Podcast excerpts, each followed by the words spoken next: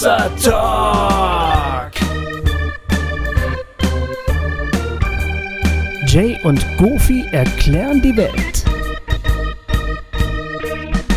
Herzlich willkommen, liebe Zuhörerinnen und Zuhörer. Äh, wir melden uns hier aus den zugeschalteten Funkhäusern. hier ist Hossa Talk. Herzlich willkommen bei uns. Wir haben heute eine ganz besondere Folge für euch vorbereitet. Jawohl. Ähm, es ist eine Live-Folge, die wir im Bernhäuser Forst aufgenommen haben zum Thema Einheit, Einssein als Christen und so weiter und so fort.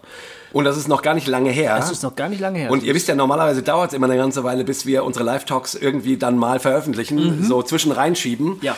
Aber wir fanden diesen Talk so spannend und so interessant. Und wir fanden uns auch dabei so gut. ja. Goofy war vor allen Dingen saugut, möchte ich an dieser Stelle mal sagen. Das werdet ihr. Äh, Ich hatte, ich hatte recht große Redeanteile. ja, ja, ja, ja, genau. Also, äh, Ausnahmsweise. Ja, genau. Und das wollten wir euch nicht vorenthalten. Das, hat, das war cool. Deswegen äh, bringen wir den jetzt relativ zeitnah. Mhm. Ähm, und melden uns aber jetzt hier sozusagen nochmal trocken, kurz Ja. vorher, weil es einfach ein paar wichtige Sachen zu sagen gibt. Das ist Ähm, wichtig. weil wir quasi nächste Woche ähm, am 4. Mai äh, könnt ihr zu einem Hossa Talk live ähm, nach Lemgo kommen. Das geht um 20 Uhr los und auf unserer Seite unter Termine findet ihr die ähm, Infos. Ich kann es auch noch mal kurz sagen, in der St. Pauli-Kirche in Lemgo Lüerdissen. Äh, Eintritt ist frei. Eine Anmeldung ist auch nicht nötig. Also Hossa Talk Live nächsten Freitag ist das, wenn die Folge heute erscheint. Äh, wenn, die, wenn ihr quasi rechtzeitig hört. Genau. So. Und dann am Tag drauf, am 5. Mai, ähm, wieder in äh, Lemgo ähm, ist unser Hossa Regio-Treffen, wo wir uns mit den Leuten, die aus, sag mal, Ostwestfalen oder von denen, die von sonst wo anreisen, um uns einfach mal ein bisschen kennenzulernen, um, um, um andere Hossa Talk-Hörer kennenzulernen, ähm, wir uns einfach einen ganzen Vormittag Zeit nehmen, von 11 bis, keine Ahnung, 16, 17 Uhr. Äh, geht um 11 Uhr los. Ähm, und da findet ihr auch die Anmeldung, weil dazu müsstet ihr euch anmelden. Äh, die Infos auf unserer Homepage unter Termine. Ähm, und an, an diesem Abend, am Samstagabend, macht der Gofi noch eine Lesung. Endlich mal wieder. Jawohl, äh, aus Tim Tom Guerilla. Genau. Nicht Flucht aus Evangelikalien, Jawohl. sondern Tim Tom Guerilla. Genau, also es lohnt sich. Also dieses Wochenende ist ziemlich voll. Ähm, Freitag und Samstag nach Lemgo zu kommen, Ja. wäre echt klasse. Also ich denke, über die Anmeldeseite könnt ihr auch mit den Veranstaltern Kontakt kriegen, um rauszufinden, ob ihr da irgendwo übernachten könnt oder irgendwie, wie auch immer. Also es wäre auf jeden Fall toll, wenn viele von euch kommen, äh, wenn wir viele von euch sehen. Genau. Freitag einfach kann man so kommen, Samstag sollte man sich anmelden. Das wäre wichtig. Und dann gibt es noch den Sonntag. Richtig. Denn da fahren wir weiter. Wir bleiben in Nordrhein-Westfalen, aber wir fahren nochmal weiter nach Westen, glaube ich, äh, nach Düsseldorf. Genau. Denn da treffen wir uns mit den äh, Leuten von Remix. Richtig, dem Remix-Podcast. Genau. Und die machen eine Veranstaltung mit uns, wo wir quasi zusammen talken, so eine Art äh, Crossover-Podcast. Mhm. Böse Zungen, äh, Hashtag böse Zungen heißt das. Die Hinweise dazu, wo das ist und so, findet ihr auf unserer Facebook-Seite oder auch auf unserer Homepage, wo wir äh, die, dieses Facebook-Event verlinken werden.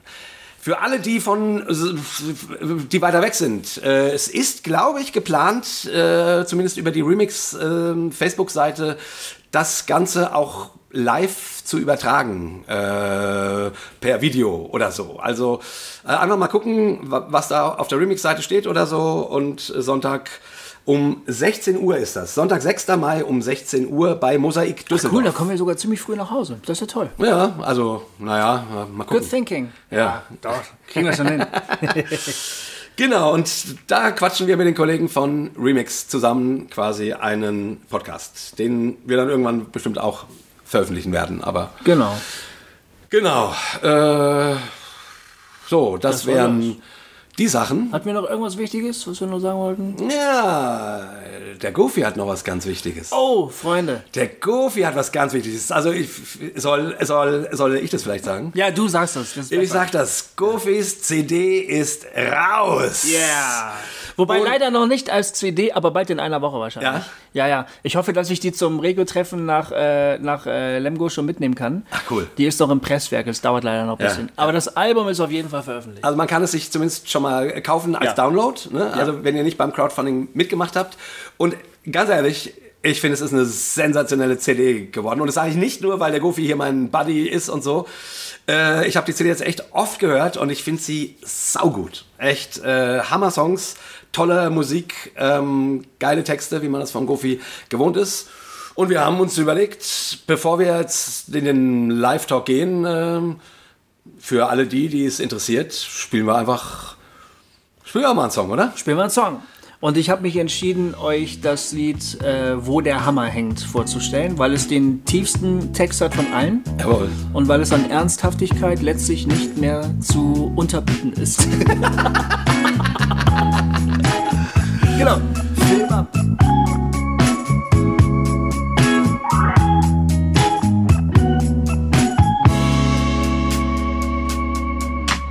Früher hab ich gerne mal geraucht. Doch das hat mich viel zu sehr geschlaucht. Heute trink ich gerne mal einen Tee. Mit Tee fühl ich mich meistens ganz okay. Früher hielt ich mich für unentbehrlich. Leider war ich da nicht richtig ehrlich. Denn eigentlich war sowieso längst klar. Fürs Wichtigsein ist viel zu wenig da. Dafür weiß ich jetzt, wo der Hammer hängt. Er hängt im Bus neben der Scheibe und es ruht. Dafür weiß ich jetzt, wo der Hammer hängt. Er hängt im Bus neben der Scheibe und es ruht.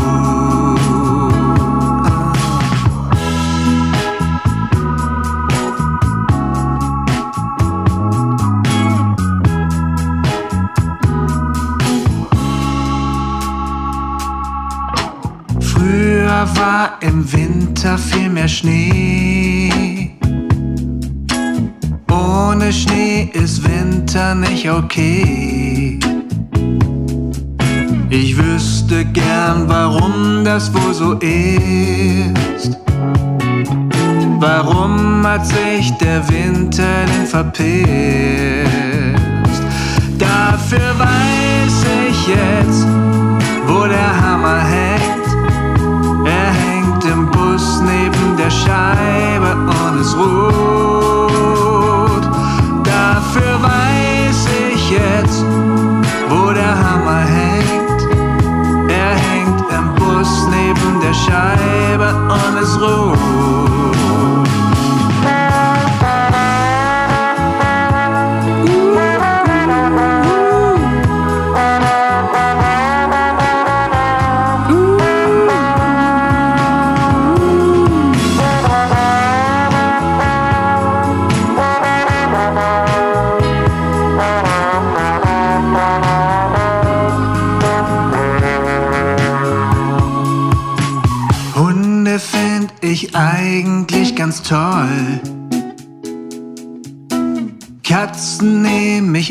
Einfach nicht für voll.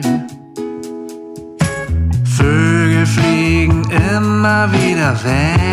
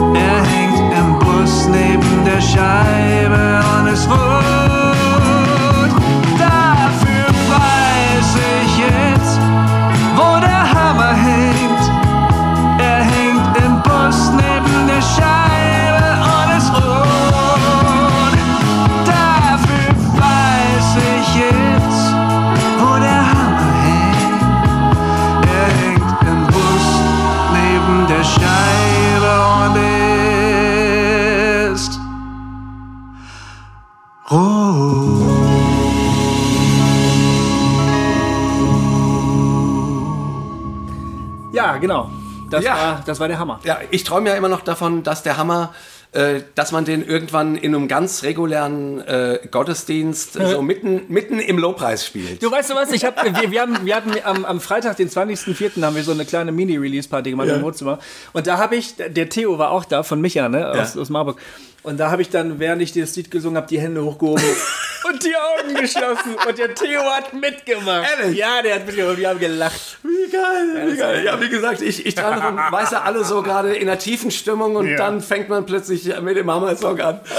Ach, ich weiß nicht, ob sich das irgendjemand irgendwann mal traut oder ob ich, ich glaube, ich traue es mir nicht, aber ich, allein die Vorstellung fände ich so geil. Ja. Ja gut, also ich hoffe, es äh, hat euch auch gut gefallen, der Song. Wo kann man das Album kriegen, Kofi? Äh, ihr kriegt es überall, wo man, wo man äh, Musik kaufen kann, bei iTunes, bei Amazon. Ähm, ähm, man kann es auch bei iGroove kaufen. Äh, Das Tolle bei iGroove ist, du kannst da per SMS bezahlen. Ah, okay. Ist auch nicht schlecht. Man kann da mit dem, mit dem Smartphone hinsurfen und das wird dann von der Telefonrechnung abgezogen. Und du hast es direkt aufs Telefon. Und wo ist es für dich am besten, woran verdienst du am meisten, wo man es kauft? Ey, ähm, Oder ist es egal? ja, es ist ziemlich egal, ehrlich Okay. gesagt. Ich, überall ähm, geht ein bisschen Provision weg, aber Klar. es landet relativ viel bei mir. Ja. Ist schon in Ordnung. Ja, ja. Ja, das ist schön. Und wie gesagt, in äh, nicht allzu langer Zeit gibt es das dann auch endlich als CD. Ja. Denn manche Leute wollen das Ding ja auch richtig gerne in den Händen Ja, halten. ich zum Beispiel. Aber wenn man das, sich das ähm, sozusagen ähm, verlustfrei runterladen will, also nicht MP3, sondern es gibt ja manche Nerds, die möchten das gerne als Wave haben oder so in großen Formaten, dann findet ihr uns auch bei Bandcamp. Da gibt es äh, unter Goofy Müller, ähm, da könnt ihr euch das Format, äh, das Dateiformat sogar aussuchen. Ja. Und man sucht einfach immer nach Gofi Müller und dann findet man, Genau. man das. Ja. Gofi Müller und Radio. Genau. Und, bei, und bei Bandcamp könnt ihr mir sogar mehr bezahlen, wenn ihr wollt. Ah. Das kostet 10 Euro, so der, der, der Download. Aber wenn ihr wollt, könnt ihr mir auch einfach 15 geben. Ah, ja. Ja. ja, genau. Ähm, und äh, die CD heißt äh, Ohne mich geht's nicht. Ohne mich geht's nicht. Genau. Ja, also ich hoffe, ihr habt daran auch so viel Spaß wie wir. Ähm, wie gesagt, ich finde die CD richtig geil. Und an der Stelle vielleicht einfach nochmal, bevor wir dann in den Live-Talk gehen, ähm, kann man vielleicht nochmal kurz erwähnen, ihr könnt uns anrufen, Ja. ihr könnt uns Kommentare schreiben. Ihr findet die Telefonnummer übrigens auf unserer Webseite äh, ziemlich mehr so am, rechts am Rand. Ja. Manche Leute rufen auch bei mir zu Hause an, weil ich sozusagen die Geschäftsstelle von Hossa Talk bin. Das könnt ihr auch gerne machen. Ich rede gerne mit euch. Aber wenn ihr uns eine Nachricht hinterlassen wollt, dann ruft die Nummer an, die ihr bei hossa-talk.de auf der rechten Seite findet. Ganz genau. Und äh, wir versprechen auch, demnächst spielen wir mal wieder einen Anruf und quatschen Ja. darüber. Aber heute, und genau, und äh, unser Shop. genau, unser Shop kauft, kauft unsere T-Shirts und Tassen. Tassen. Neulich ist mal wieder irgendwas für 5 Euro verkauft gesehen, worden. hab ich ja, da habe ich gesehen, gedacht, ja, Endlich. Oh Mann, ey. Äh, kauft doch unseren Scheiß, Mann. Wahrscheinlich äh, ist der Markt schon gesättigt. Äh, wahrscheinlich ist er gesättigt. Aber oder spendet uns, das ist auch gut. Ja, also, ist auch gut, ja. Unter, auf unserer Homepage unter Spenden. Oh Mann, oh Mann, wir machen heute das ganze Programm. Oh ey. shit, und dabei haben wir so eine lange Folge jetzt. Ja, Ne? ja, ja. Aber anyway, das muss jetzt sein. Ja. Bisschen Werbung. Und ähm, ansonsten steigen wir jetzt um Mhm. auf live und äh, hoffen, ihr findet den Talk genauso interessant wie wir. Genau, viel Spaß.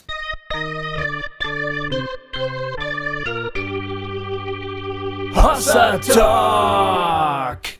So, ja, jetzt sind wir also da.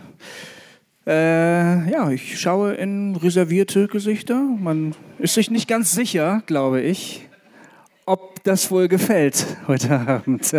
Ja, ich bin mir auch noch nicht so ganz sicher. Ja, ähm, es ist ja so äh, bei uns, ähm, wir wissen tatsächlich vorher meistens nicht, was wir sagen werden. Ähm, einen Talk anzuhören ist etwas anderes als einen Vortrag anzuhören. Und auch für uns Talker ist das was anderes. Wir haben uns keine Stichpunkte gemacht. Wir haben nicht zu Hause, wie es bei einer normalen Predigt üblich wäre, acht Stunden uns vorbereitet und uns Notizen gemacht, sondern wir reden, wir haben eine Meinung. Jay hat seine, ich habe meine. Manchmal überschneiden sich unsere Meinungen und wir bestärken uns, manchmal sind wir uns nicht einig. Und, ähm, und dann bestärken wir euch. genau. Und, das, und bei uns ist es so, dass das eine das andere gibt. Also äh, Jay sagt was, das bringt mich auf eine Idee, die möglicherweise gut ist. Ich sage sie, dann sagt Jay, Moment, ich war noch nicht fertig. und macht da weiter, wo er gerade aufgehört hat. Und so wird es heute Abend auch laufen. Wir wissen also im Prinzip auch nicht ganz genau, äh, was uns erwartet. Das haben wir mit euch gemein.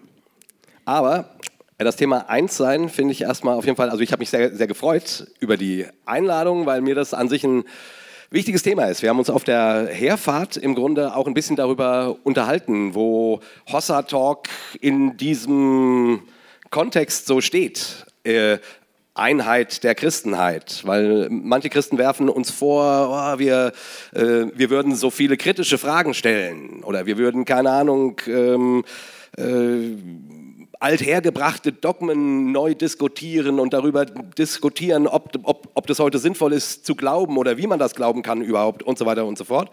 Und würden manchmal eben tatsächlich mehr Unsicherheiten oder Fragen äh, hinterlassen und aufwerfen, als äh, man das, als das Spaß macht. und, und, ähm, und natürlich äh, ist dabei dann eben auch die Frage, ähm, zerstört ihr nicht die Einheit? Also da kommen Menschen auf, kommen da Menschen bei euch auf dumme Gedanken und die stellen dann äh, gefährliche Fragen und sind unzufrieden mit dem, wie das in ihrer Gemeinde oder irgendwo läuft. Macht ihr die Menschen unzufrieden? Gofi, machen wir die Menschen unzufrieden? Ja, das tun wir. Machen wir? Ja, ich denke schon. Also, nee, das stimmt auch wiederum nicht. Äh, wir machen sie nicht unzufrieden, aber wir verunsichern Menschen stellenweise, glaube ich. Ähm, also äh, ich glaube, uns hören viele Leute, die nicht wirklich zufrieden sind mit der Gemeinde, in der sie leben oder der Gemeinschaft, die sie erleben, wie sie sie erleben. Wir haben ähm, wir, haben, äh, wir kriegen immer wieder E-Mails äh, von Menschen, die uns hören und die sagen, ähm, erstmal, das tut mir gut, was ihr macht. Also das heißt, wir, wir machen die nicht unzufrieden, sondern äh, stellenweise machen wir sie äh, glücklich. Ähm, aber wir, eben nicht, weil wir ihnen ähm, Antworten liefern, die sie schon lange mal wissen wollten, sondern weil wir oft Fragen stellen, die sie auch haben, aber von denen sie nicht das Gefühl haben, dass sie die stellen dürfen, zumindest nicht laut. Und ähm, da ist es dann so, dass die Leute sich melden und sagen, das tut mir gut, denn meine Situation ist so. Und dann erzählen sie uns ihre Geschichte. Und ähm, das sind wirklich häufig keine besonders erfreulichen Geschichten. Es sind stellenweise Geschichten von ähm, dem Gefühl, ausgegrenzt zu sein oder dem Gefühl, so nicht richtig zu sein, wie, wie sie sind. Oder einfach der Tatsache, dass gewisse Dinge, von der scheinbar alle in der Gemeinschaft überzeugt sind, sie nicht wirklich überzeugt sind. Und diese Leute sagen dann, ähm, ich weiß nicht, was passiert, wenn ich das offen und laut sage. Und manche Leute melden sich auch bei uns, die sagen, ich habe erlebt, was dann passiert ist, als ich es laut gesagt habe. Ich war Teil einer, ähm, des Leitungsteams meiner Gemeinde und ich habe dann zum falschen Zeitpunkt die falschen Fragen gestellt. Mittlerweile habe ich keine Gemeinde mehr und mein Freundeskreis, der früher Christ, also der christlich war, hat sich auch in Luft aufgelöst. Und ich bin froh, dass es euch gibt, denn ich habe das Gefühl, ich bin nicht, doch nicht alleine, nicht so alleine, wie ich das gedacht habe. Ja, also was wir feststellen, ist, dass es eine ganze Menge Menschen gibt, die in dem, hm, in dem äh, gewohnten und vielleicht auch für viele Leute gut laufenden christlichen Rahmen sich heutzutage immer schwerer zurechtfinden. Ähm, nicht mehr so leicht andocken. Das, das Gefühl haben, sie kommen, mit, sie kommen nicht vor als Personen oder mit ihren Fragen oder ihren Zweifeln oder eben ihren auch unter Umständen anderen theologischen Ansichten oder so. Und da sind wir jetzt nämlich natürlich beim Thema Eins sein, weil mal erst mal ganz, mal ganz klein gefragt, ähm, geht das ja nicht in der weltweiten Ökumene los, sondern bei dir und mir in unserem ganz normalen Umfeld. Gemeindeumfeld, CVDM, äh, unseren Freundschaften, wie auch immer. Und dieser Traum, ähm, dieser Traum, den Jesus träumt, Vater, ich bete, dass sie alle eins sein werden, Johannes 17, so wie wir eins sind, Ja, das ist ja ein, ist ein steiler Traum, der ja auch in der Christenheit zu keiner Zeit jemals äh, erfüllt gewesen sein äh, wird. Also zumindest ist mir keine Zeit bekannt, wo tatsächlich, wo es keine äh, theologischen Debatten gab oder ähm, die einen es so sahen und die anderen so, sondern das ist äh, ein Traum, den Jesus hier träumt, ein Gebet, das Jesus spricht, ähm, was uns irgendwie herausfordert, was uns mit hin, hinausruft in, in, in, in einer Aufgabe, nicht nur miteinander nett zu sein, sondern eins zu sein? Müssen wir überhaupt noch mal drüber reden, was das überhaupt sein könnte? Das müssen wir unbedingt. Ja, ja. Denn ich kenne eins sein, ich kenne das eigentlich nur als, als äh, Aufforderung. Als was? Als Aufforderung. Sei eins. ich weiß, also, also sei, pass bloß auf, dass du eins bist. Also, oder dass ihr eins seid. Also, ich bin ja christlich ja, ja, aufgewachsen. Du, du bist ja. nicht christlich aufgewachsen, ne? Aber Nee. ich bin ja christlich aufgewachsen. Ich bin, mein Vater war Pfarrer. Der ist jetzt im Ruhestand, der ist 85 Jahre. Äh, der war der Pfarrer einer sehr, sehr großen Gemeinde. Der war, das war zwar eine Landeskirche, aber die Theologie, die mein Vater äh, gepredigt hat und geglaubt hat und die in der Gemeinde praktiziert wurde, das war eine, eine evangelikale äh, Theologie. Und ähm, ich bin also in diesem Umfeld aufgewachsen. Ich bin in einem strunz-evangelikalen Umfeld aufgewachsen. Und ähm, da wurde natürlich auch das Thema Einheit thematisiert. Ne? Aber ich höre da immer so einen fordernden Unterton. Also wir müssen zusehen, dass wir eins sind. Offensichtlich wird das als Problem erkannt, nämlich dass man, sich nicht, dass man nicht so eins ist, wie man das gerne hätte. Ja. So. Ja, ja, ich erinnere mich gut, als ich in meiner in einer Gemeinde war, ähm, wo ich sehr lange Zeit sehr intensiv auch äh, mich eingebracht habe in der Mitarbeit und so weiter. Und irgendwann wurden meine Fragen an der Art und Weise, wie wir Gemeinde gebaut haben, wie wir mit anderen Menschen umgegangen sind, an theologischen Fragen, wurde immer größer, immer größer, immer größer. Und ich äh, habe kritische Fragen gestellt und eines Tages wurde ich dann endlich zu den Ältesten eingeladen, vorgeladen quasi. Die wollten mit mir ein Gespräch führen. Und die waren, äh, und ich dachte, yay, endlich kann ich mal meine Fragen jemandem stellen. So, ich fand das eigentlich toll. Also ich habe das gar nicht als Vorladung empfunden, sondern als Möglichkeit. Jetzt gibt mir Heidi mein Foto. Ne? Ja, genau, jetzt gib mir Heidi mein Foto. genau. Und äh, dann habe ich meine ganzen Fragen und hin und her und irgendwie hatte ich das Gefühl, die wissen selbst nicht so ganz, was sie glauben oder äh, was sie dazu sagen äh, sollten. Also es hat sie anscheinend überfordert. Und nach anderthalb Stunden wirklich, äh, wo ich mein Herz ausgeschüttet habe vor, vor ihnen und äh, mich hat das damals, äh, diese ganzen Fragen, in eine, in eine sehr intensive Glaubenskrise gebracht, muss ich sagen. Also es war jetzt nicht für mich einfach nur so mal, so mal ein theologisches Bockspringen oder so, sondern wirklich, das war ähm, existenziell. Und dann äh, irgendwann, der eine Älteste guckt dann immer öfters auf die Uhr und ich merke, der wird un unruhig. Und dann sagt er, ja, ah, okay Jay, ich habe jetzt gleich noch ein Gespräch. Also ich muss jetzt aber am Ende doch wenigstens fragen, und das ist die andere Formulierung von äh, sind wir eins, bist du auf unserer Linie? Und ich war wie vom, äh, wie vom Blitz geschlagen, weil ich dachte, ich, ich habe hier gerade mein, mein ganzes Leben vor dir ausgebreitet, meine, meine tiefsten Fragen und nicht, dass du noch, ein- ein- also dass du, dass deine Antworten eher nach heißer Luft sich anfühlen, aber alles, was du mich fragst, ist, ob ich mit dir auf einer Linie bin. Also Einheit so verstanden, die Schäfchen folgen dem, was der Pastor sagt. Und das war schon sch- schwierig. Also ne, das ist ähm, eins sein. Eins sein. Sei eins, sieh zu, dass du eins bist. Sei eins, genau. Ja, das Aber ist, was mache ich, wenn ich zwei bin? es ist ja offensichtlich ein Problem. Also was hat sich Jesus denn bei- dabei gedacht? Das ist doch merkwürdig. Du hast gerade selber gesagt, dir fällt keine Phase in der Geschichte der Kirche ein, wo eine echte Einheit bestehen würde. Das stimmt vielleicht nicht ganz. Man könnte sagen zu der Jerusalemer Zeit, oder? Apostelgeschichte 2? Meinst du nicht? Naja gut, in den paar Versen, wo es heißt, und sie waren ein Herz und eine Seele und alle teilten alles und so weiter. Ja. Okay.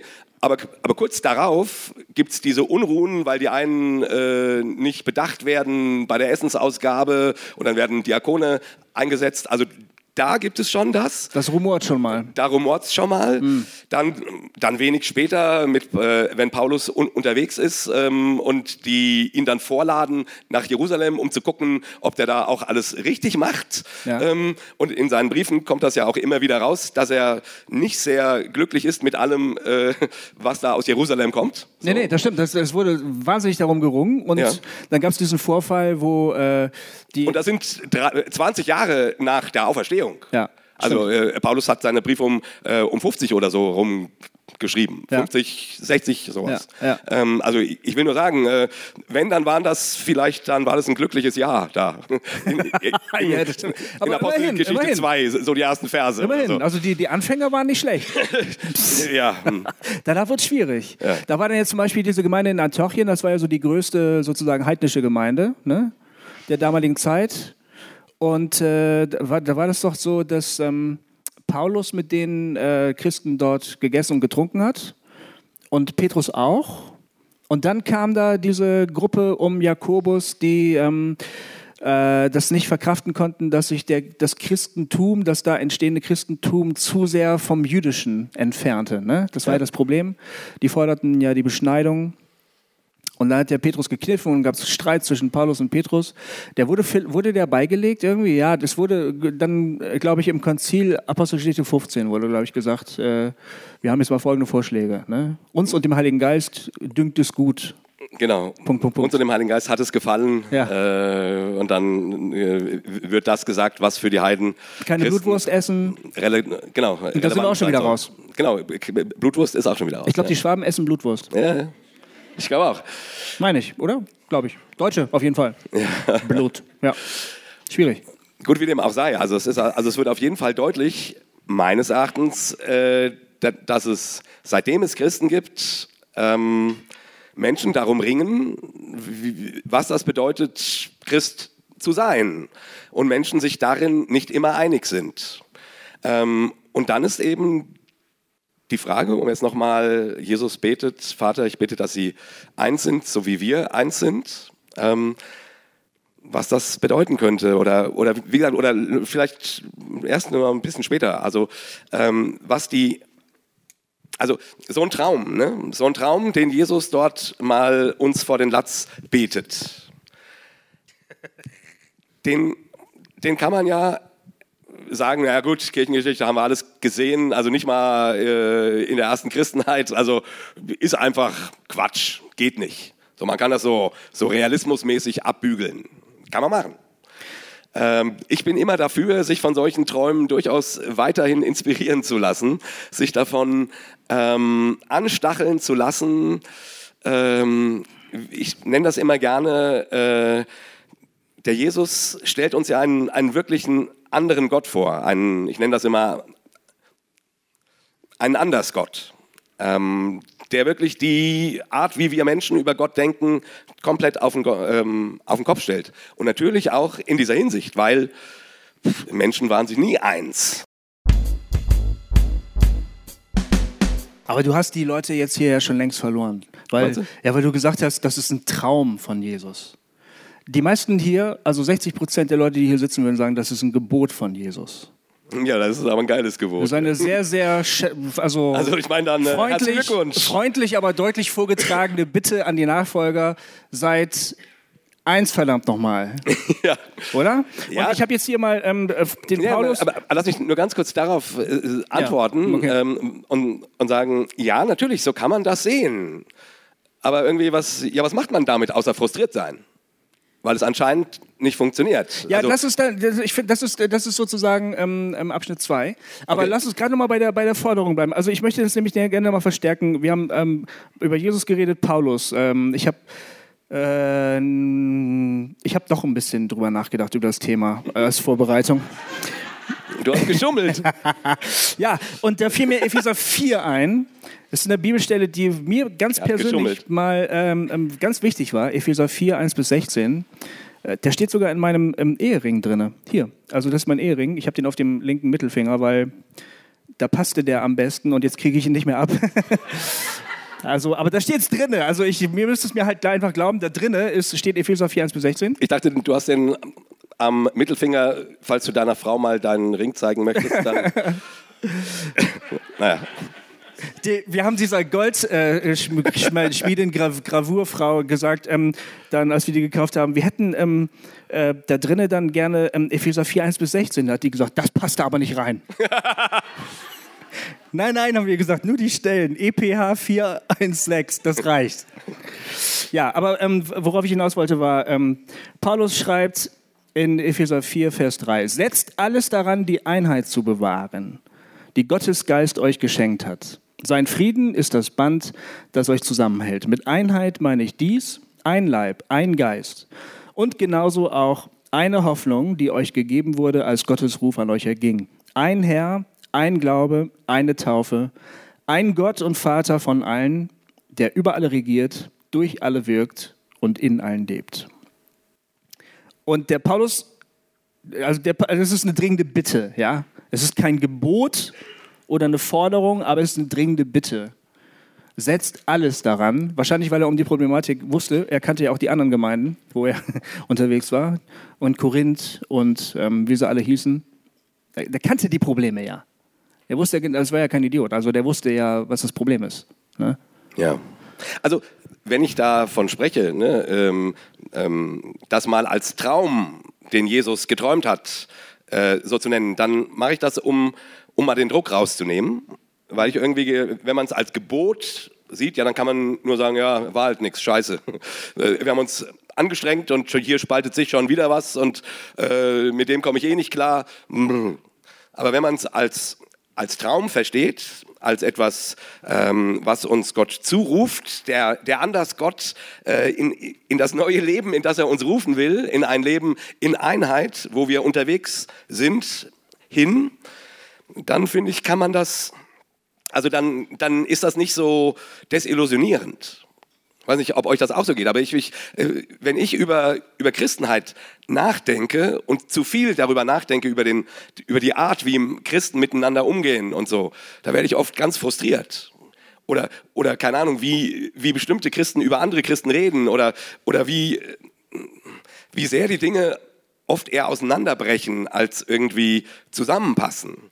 Dann werde ich ganz frustriert, dann demoralisiert mich das. Aber wenn ich, äh, und deswegen, wenn ich es als Gebot höre, dann denke ich, puh, ja, okay, wird wohl nix. So. Aber wenn ich es als Traum höre, das ist einfach mein, mein Angebot, um die, um die, um die, ähm, um die Lust darauf ähm, in sich wach werden zu lassen, dann kann es mich inspirieren. Und dann kann ich sagen, ja, in die Richtung will ich gehen. Ah, okay, eins sein.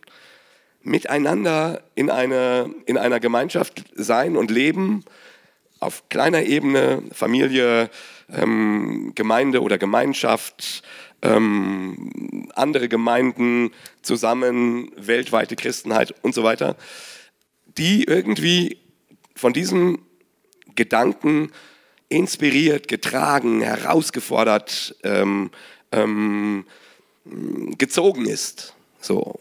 Dann, dann, dann motiviert mich das. Weil ich denke, wenn Jesus diesen Traum hatte, dann scheißegal, ob das jemals so gewesen ist, der lohnt es sich, diesen Traum lohnt es sich zu träumen und dafür sich einzusetzen.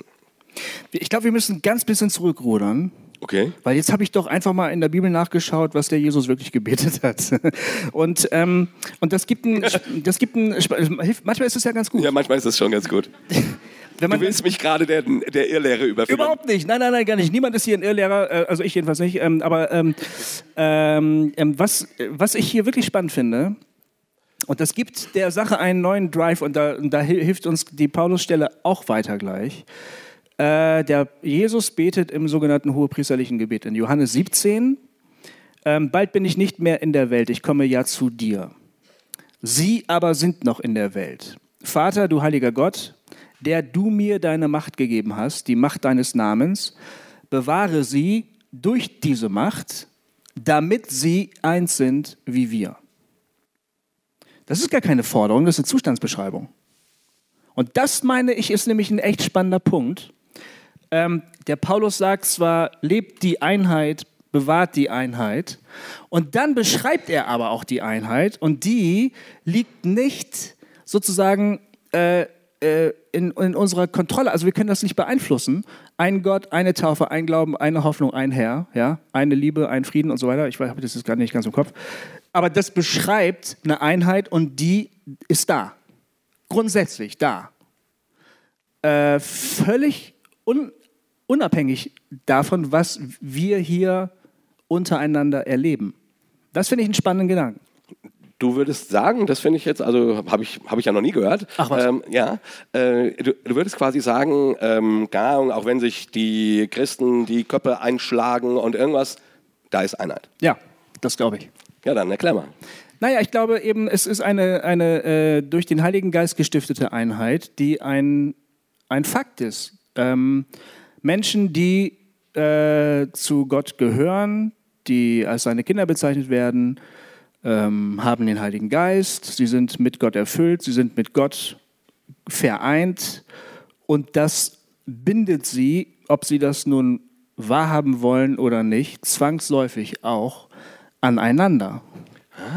Äh, und das lässt sich nicht einfach auflösen, weil es gibt nur einen Gott und einen Herrn und eine Taufe und einen Glauben und eine Hoffnung und nicht zwei oder nicht fünf. So. Cool. Du würdest quasi sagen, äh, in Gott sind wir eins, ob wir Ja. das wollen oder nicht, ob Ja. wir es quasi umsetzen oder nicht, Ja. ob wir uns verprügeln oder lieb haben. Weil wenn ich meinen Bruder prügel, dann prügel ich meinen Bruder. Ja, Also richtig. wir sind Du- eins. Ja. Ja, weißt du, ähm, die Aufforderung ist, glaube ich, einfach nur der Realität entsprechend zu leben. Und äh, dem nicht entgegenzuleben. Also, ihr, also der Paulus sagt, seid eins, also lebt auch so. Ja, Oder du würdest sagen, ihr seid eins, also lebt auch so. ja genau, richtig. Ja. Ja, das meine ich. Ja, finde ich, finde ich einen sehr spannenden Gedanken. Wie gesagt, habe ich noch nie so gesehen, sondern ich habe es immer entweder als Forderung oder eben als äh, Zukunftsvision gesehen, aber als, ähm, könnte man dann ja sagen, geistliche Zustandsbeschreibung Das- so oder so. Ja, ich äh, etwas, was in Jesus hergestellt wurde. Weil es auch nicht anders geht. Weil wenn, also im, äh, in Johannes 17 betet ja Jesus, erhalte sie durch deine Macht, damit sie eins sind. Das heißt, die Einheit kann auch nur göttlichen Ursprungs sein. Die kann nur Gott machen. Es geht nicht anders. Und ich meine auch, ehrlich gesagt, ich glaube nicht, dass wir sie herbeibeten müssen. Das glaube ich nicht. Ich glaube, dass die existiert und man muss dem einfach nur entsprechend leben. Und das ist natürlich dann kompliziert. Ja, ich wollte gerade sagen, okay, ist ja schön, äh, so. äh, Das ist doch schon mal gut, dass wir nicht ge- uns an die Gurgel gehen. Das ist doch ein Fortschritt. Also, Ja. hat es gegeben. Der 30 Ja, natürlich hat es das gegeben, noch und nöcher, und das gibt es auch, dauernd. gibt's auch Gibt's heute immer noch. Ähm, ob nun aktiv mit den Händen oder mit den Worten oder mit Gemobbe oder wie auch immer. Also es ist ja nichts Neues, äh, dass diese Einheit, nehmen wir das einfach mal so, wie du es jetzt gesagt hast. Ich finde den Gedanken spannend. Ich, Ich würde mal sagen, das steht in der Bibel. Habe ich doch gerade vorgelesen, oder nicht?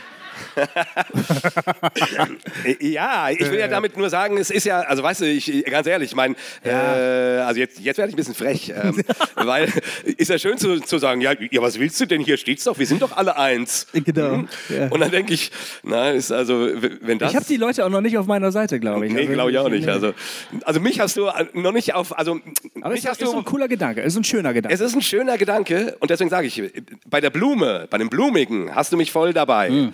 Und ich denke, oh, das klingt schön, ja, wir sind alle eins. Ah, super, in Gott ist das so. Mhm. So, aber ich frage dann natürlich immer, ja, okay, ist die Schlussfolgerung daraus, ja, okay, dann lass uns halt machen, was wir wollen und äh, jeder macht, was er will und, wie, und wir nennen das einfach Einheit. Ist das gemeint? Wahrscheinlich nicht. Irgendwie ist, wenn Jesus sagt, so wie wir eins sind, ne? also hat das schon was mit Verbindung, mit, mit, mit, mit, mit Nähe, mit, einem, mit einer Offenheit füreinander zu tun. ja, stimmt. Mit einem Miteinander mitgehen, ja. miteinander unterwegs sein. Also ähm, einfach nur, keine Ahnung, den, ein, einen theologischen Fakt in die Welt zu rufen Aber- und sich dann umzudrehen und wegzurennen. Ist irgendwie. Nein, nein, nein, aber ich, ich, ich nehme noch mal ein anderes Beispiel. Ähm, dein Reich komme, dein Wille geschehe, wie im Himmel so auf Erden, ja? Ähm, betet Jesus und sagt doch damit, Gottes Wille ist hier genauso da und präsent wie dort im Himmel. Äh, Himmel und Erde sind jetzt vereint und so. Und wir beten das, dein Wille geschehe. Und wir verstehen das natürlich auch als eine Handlungsaufforderung. Wir wollen den Willen Gottes tun, wir wollen den Willen Gottes leben.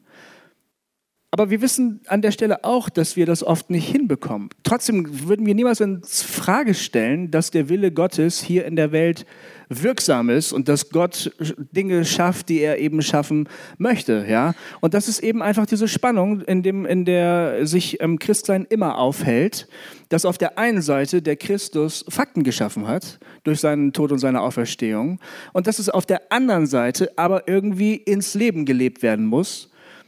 Ähm, und das ist halt die große Herausforderung. Das macht das Christsein manchmal so kompliziert. Aber wir können ja nicht ernsthaft der Meinung sein, die Dinge passieren erst, wenn wir sie tun. Also ich meine, die, die, die geistlichen Fakten sind dann erst da, wenn wir sie tun. Ja? Es gibt im charismatischen Bereich äh, ähm, die, die Redewendung Dinge ins Leben glauben oder so.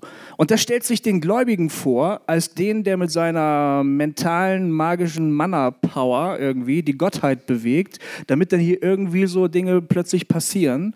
Ähm, und, das, und das setzt viel zu viel Schwerpunkt meiner Ansicht nach auf den Gläubigen als den handelnden Akteur, ja, als, oder die Gläubige, also wir sind ja Gläubige und Gläubige. Ähm, äh, also der, der Mensch, ähm, der eben durch seine geistliche Qualität dann eben was Neues herbeischafft. Ich glaube, das ist erstens eine Überforderung und zweitens ist das mega arrogant. An dem Punkt sind wir nicht. Das glaube ich nicht. Ja, finde ich einen guten Punkt. Finde ich einen wirklich guten Punkt, weil Ja, aber, aber weißt du, das Problem ist doch, also in dem Milieu und in den, den Kreisen, in denen wir jetzt heute Abend hier sind und darüber hinaus, wird das ganze ja vor allen Dingen auch theologisch-dogmatisch verstanden. ja, genau. Eins sein bedeutet dann das rechte Glauben und wenn du nicht das rechte glaubst, dann bist du nicht mehr auf Linie. Und das ist genau derselbe Ansatz. Äh, Wir, wir schaffen die Einheit, indem wir jetzt alle äh, das Richtige glauben. Ne? Und pass bloß auf, wenn du nicht das Richtige glaubst. Mein Freundchen doch. Da, und das ist falsch. Das ist der falsche Ansatz. So wird keine Einheit geschaffen. Denn es würde ja bedeuten, dass wir Menschen diejenigen sind, die die Einheit herbeiführen. Und das ist falsch. Das ist biblisch falsch. Jetzt wird ein Schuh, ein Schuh draus. Das Ja, finde ich cool. Das, das finde ich einen sehr guten Gedanken, weil, ähm, also jetzt verstehe ich, worauf du hinaus willst. Quasi äh, nicht irgendwie noch ein, äh, noch mal proklamieren oder herausfordern, jetzt sei mal eins und werde eins und einige dich, sondern wahrnehmen, ähm, geistliche Einheit ist nichts, kann man erstmal nicht machen. Und von daher Genau. sind unsere menschlichen Konzepte, die herzustellen, die über eine, ein gemeinsames Bekenntnis, eine gemeinsame Lehre, eine gemeinsame Kirchenordnung, keine Ahnung, äh, den gleichen Fußballverein, was weiß ich, ja, ähm, ähm, äh, die sind zum Scheitern verurteilt. Ja, ich würde sagen, die können ja helfen. Also man, wir können die ja als, ähm, als ganz, ganz dürftige Hilfsmittel können wir die ja begreifen. Okay. So als, als äh, Möglichkeiten, wie wir es halt versuchen, irgendwie dem gerecht zu werden, ja. Äh, und deshalb brauchen wir brauchen ja Institutionen, weil wir unsere Gemeinschaften irgendwie organisieren müssen. Äh, so wie eine Gruppe von mehr als fünf Leuten auf einen Haufen sind, musst du irgendwelche Regeln definieren ne? und das irgendwie klarkriegen, dass sie sich alle zum selben Zeitpunkt treffen und so. Gehört halt dazu. Muss man halt machen. Nur, man darf nicht das Eigentliche mit dem Uneigentlichen verwechseln. Das ist halt das Problem. Ja, sehr guter Punkt. Finde ich wirklich einen guten, guten Punkt.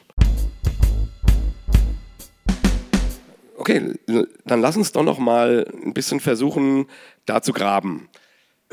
Weil, wie gesagt, ähm, mein Gefühl ist auch, quasi, wenn wir Einheit darüber herstellen wollen, dass sie über eine bestimmte Dogmatik, ähm, ein bestimmtes Glaubensbekenntnis funktioniert, funktionieren soll, da fallen halt immer Leute raus. Da sind immer welche raus, die, keine Ahnung, Punkt äh, B nicht mittragen können oder Punkt X. So. Und, und, und je, und je, und je, und je konkreter das immer wird, ne, aus dem Grund ist meinetwegen das Apostolikum, ist so, das wurde ja geschaffen, um Einheit herzustellen, aber da steht ja fast nichts drin. Ne? Also da sind nur Zusch Zuschreibungen. Ich, äh, ein Gott, äh, Jesus Christus ähm, und, und dann ein bisschen, was der Jesus äh, gemacht hat. Gleich von der Ge Geburt wird, zur, wird zum Kreuz gesprungen. Ähm, aber da, da geht, also da gibt es ganz wenig Inhaltliches im Sinne von, worum geht es denn da? Das Wort Liebe kommt im in Apostolikum nicht ein einziges Mal vor. Das wird quasi äh, auf ein Gottesbekenntnis zugeschnitten, dann noch auf eine Zuschreibung von der Kirche ähm, und fertig. So, um es möglichst klein zu machen, damit da möglichst viele Platz haben und möglichst äh, viele Heresien sich noch um den Rand drumherum äh, scharen können. Ja. So. Kann ich verstehen. Das ist ja der, der Trick, warum ähm, eine gemeinsame evangelistische äh, Aktion ja. ähm, so einheitsstiftend ist. Das erlebt man ja ganz oft, oder? Ja. Also ganz viele Gemeinden einer Stadt zum Beispiel tun sich zusammen ähm, und machen eine gemeinsame Aktion, so eine, so eine Zettel in die Briefkästen und hast du nicht gesehen, Zelt irgendwo auf der Wiese. So. Und äh, ja, so, ne, kennt ihr doch. Und, ähm, und, und, das, und das Tolle und das, die, die Erfahrung durch die Bank ist nämlich immer die, ja. da gibt es die Vorbereitungstreffen, dann finden die Tage statt, die Christen lernen sich kennen und die sagen hinterher, Mensch, war das schön. Ja. Ach, Kennt ihr, ne? Habt ihr schon mal erlebt, oder? Ja, Mensch, war das schön. Niemand hat sich gestritten. Alle waren sich einig. Und das hat so einen Spaß gemacht, ne? Und das ist ja auch so. Ja. Weil man natürlich die ganzen Streitpunkte außen vor lässt, erstmal. Genau. Das ist doch logisch, ne? Man konzentriert sich auf das Wesentliche. Das ist, äh, ähm, glaub an Jesus, dann wirst du gerettet. Und, ähm, und, und, und all die Streitfragen fallen einfach mal für eine Zeit unter den Tisch. Und das ist super. Das ist wie Urlaub. Aber danach geht das Leben wieder los, ne? Ja, genau. genau. Und, und in dem Sinne, als Hilfsmittel, eine super Sache. Absolut. Genauso auch eben sowas wie das Apostolikum als Hilfsmittel, ne, so ein Bekenntnis, eine super Sache. Ähm, aber nochmal, wenn das stimmt, was du gesagt hast, und, ich, äh, und mir gefällt der Gedanke immer besser, mhm. je länger ich hier neben dir sitze, ähm, das ist ja schön. Dass, die, dass es nicht darum geht, Einheit herzustellen, zu machen. Hm. Also damit auch unsere ganzen dogmatischen Versuche, äh, Einheit zu fassbar zu machen, natürlich scheitern müssen, weil dann immer Leute links und rechts rausfallen. Und da wäre dann doch die große Frage, könnte es nicht helfen, genau diesen Ansatz, den du genannt hast, den mit sich zu tragen? Also sprich, ich treffe den Bruder aus der irgendwas Gemeinde, die völlig daneben sind, von denen ich glaube, dass die, keine Ahnung, äh, irgendwelche komischen geistlichen Praktiken haben oder sogar Dinge glauben, die, die man gar nicht glauben darf oder wie auch immer. Und ich treffe den und dann gehe ich mal davon aus, dass ich mit dem eins bin. Und zwar nicht, weil wir uns einig sind, wir sind uns nicht einig und von mir aus streiten wir uns auch über diese Punkte. Also mag sein, vielleicht ich, äh, so ein, paar Gesichter habe ich hier geguckt, die uns, während wir gesprochen haben, die uns sehr kritisch angeguckt haben und ich gedacht habe, uiuiui, da gibt es nachher auf die Fresse. Ähm, ähm, also ne, jetzt, du guckst uns an und denkst, wie reden die denn über das Thema oder so? Und wir sind uns nicht einig, aber einfach mal davon auszugehen, dass wir in Gott eins sind. Und dann gäbe das nämlich die Chance, nicht den anderen erst überzeugen zu müssen oder den anderen erst verurteilen zu müssen oder den anderen bekehren zu müssen oder dass ich von ihm bekehrt wäre oder so, sondern es gäbe die Chance, sich an sich zuzuhören und zu sagen, und wieso glaubt ihr so einen Scheiß? Erzähl mal. Aha, finde ich immer noch blöd. Aber wir sind eins. Ja. Also. Wir haben doch echt ein schönes Erlebnis gehabt neulich, als wir einen unserer ähm, schärferen Kritiker eingeladen haben. Ähm, der schreibt ähm, auch Blogartikel über uns und äh, immerhin, also es sind ähm, äh, im Ton freundliche ähm, Blogartikel, weil er, weil er ähm, schätzt und glaubt, dass wir das Rechte wollen Wir machen nur alles falsch. das ist das Problem an der Sache. Und, äh, und dann haben wir den eingeladen zu uns, dass der mit uns spricht. Äh, und ähm, inhaltlich sind wir uns nur an wenigen Stellen ähm, einig geworden, eigentlich. Aber es war ein wirklich schönes Treffen mit ihm. Ja. Es war wirklich schön. Ähm, wir waren alle ein bisschen aufgeregt. Ähm, und, und für ihn war es noch schlimmer, weil er war alleine, wir waren zu zweit. Ja. Und, aber ähm, es war ein echt schönes Gespräch. Wir haben einfach mal jedem äh, gestattet, seine Meinung zu sagen. Wir haben gesagt, warum wir das machen, was wir machen und warum wir die Dinge so sehen. Und er hat gesagt, welche Probleme er damit hat und warum er die Dinge so sieht, wie er sie sieht. Und manches konnten wir sogar nachvollziehen. Wir haben gesagt, ah, okay, ach, aus der Richtung kommst du. Aha. Du hast uns nicht überzeugt, aber wir verstehen dich ein bisschen besser. Und was eben da passiert ist, ist, dass wir als Freunde auseinandergegangen sind. Obwohl wir uns nicht einig waren. Genau. Wir haben uns in den Arm genommen und haben gesagt, Gottes Segen, gute Heimfahrt. Äh, es war schön, dich zu sehen. Ne? Ja. Das, war, das war beeindruckend. Ähm, und ich meine, dass wir da etwas von dieser geistlichen Einheit äh, erlebt haben Ja. mit dem Markus. Ähm, das war wirklich schön. Markus, falls wir dieses, das hier mal irgendwann ausstrahlen, es war echt super schön mit dir. Ja. Nur, du hast uns nicht überzeugt. Das weiß er. ähm, finde den Gedanken, äh, den du gesagt hast, so stark, ich will ihn noch mal ein bisschen weiterdenken. Ja, okay. Weil könnte es sein, dass wenn Jesus davon spricht, dass wir unsere Feinde lieben sollen, was für uns ja auch so ein Klopper ist. Also auf dem Papier sieht es super aus, aber jeder, der schon mal einen echten Feind hatte, weiß, dass das ein echter Klopper ist. Oder jemand, oder jeder, der mit jemandem Streit hat oder richtig verletzt wurde, weiß, dass das ein echter Klopper ist. So. Ja. Aber könnte es sein, dass auch hier im Grunde Jesus davon ein, ausgeht, dass Menschen eben nicht zerteilt sind, sondern in, in, in einer irgendwie geistlichen, spirituellen, ich weiß nicht, wie man das denken soll, ähm, Verbindung stehen. ja. Also sprich, derjenige, der mir etwas Böses tut, ähm, auf den ich sauer bin, tut auch sich selbst immer damit etwas Böses. Und wenn Jesus sagt, liebet eure Feinde, dann geht das, dann ist das äh, letzten Endes ein Umsetzen von dem Gedanken, den du ausgesprochen hast. Es besteht Einheit, Das stimmt. oder? Ja, Kann man das so äh, sagen? Ja, also weiß ich nicht, ähm, weil das ist jetzt natürlich gefährlich, was du sagst, weil man damit ja ein bisschen auch so ein bisschen den innerchristlichen Bereich plötzlich verlassen würde und plötzlich überhaupt dem Menschen gegenübersteht. Ja? Das wäre die Frage. Und ähm, Darauf wollte ich hinaus, genau. ich habe den Eindruck, dass der Paulus aus ähm, Epheser 4 da nicht ganz mitgehen würde. Auf der anderen Seite, unser, wir sind ja so kleine Fanboys von äh, Richard Rohr, dem franziskanischen ähm, Pater. Und ähm, der versteht Epheser 4 tatsächlich so, in einem universalen Sinne. Er glaubt, ein Gott, ein Herr und dann eine Kirche, eine Schöpfung und das bedeutet, darin sind alle enthalten. Der ist natürlich auch ein Synkretist und als Franziskaner sowieso so ein Religionsverwischer. Ist ganz schwierig.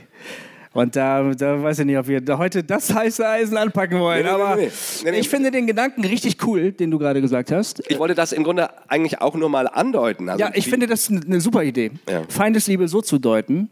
Ich liebe dich, obwohl du Arschloch mein Feind bist. Ne? So nicht verstanden, sondern ich liebe dich, obwohl du nominell mein Feind bist, aber weil ich weiß, in Wirklichkeit gehören wir zusammen. Ja. Das ist natürlich, das ist natürlich, ein, das ist natürlich ein Brett. Genau. Das ist ein Brett. Weil äh, so seinen Feind zu sehen, ja, man würde als Kirchenchrist jetzt einfach mal sagen, wir sind alle Kinder Gottes. Ne? Ja. Ich bin ja wieder in einer evangelischen Kirche. Ich darf das wieder. Ja. Ja, als Evangelikaler ist das schwierig, aber als, als Kirchenchrist ist das kein Problem. Wenn man so ein bisschen liberal ist, ähm, dann kann man das machen.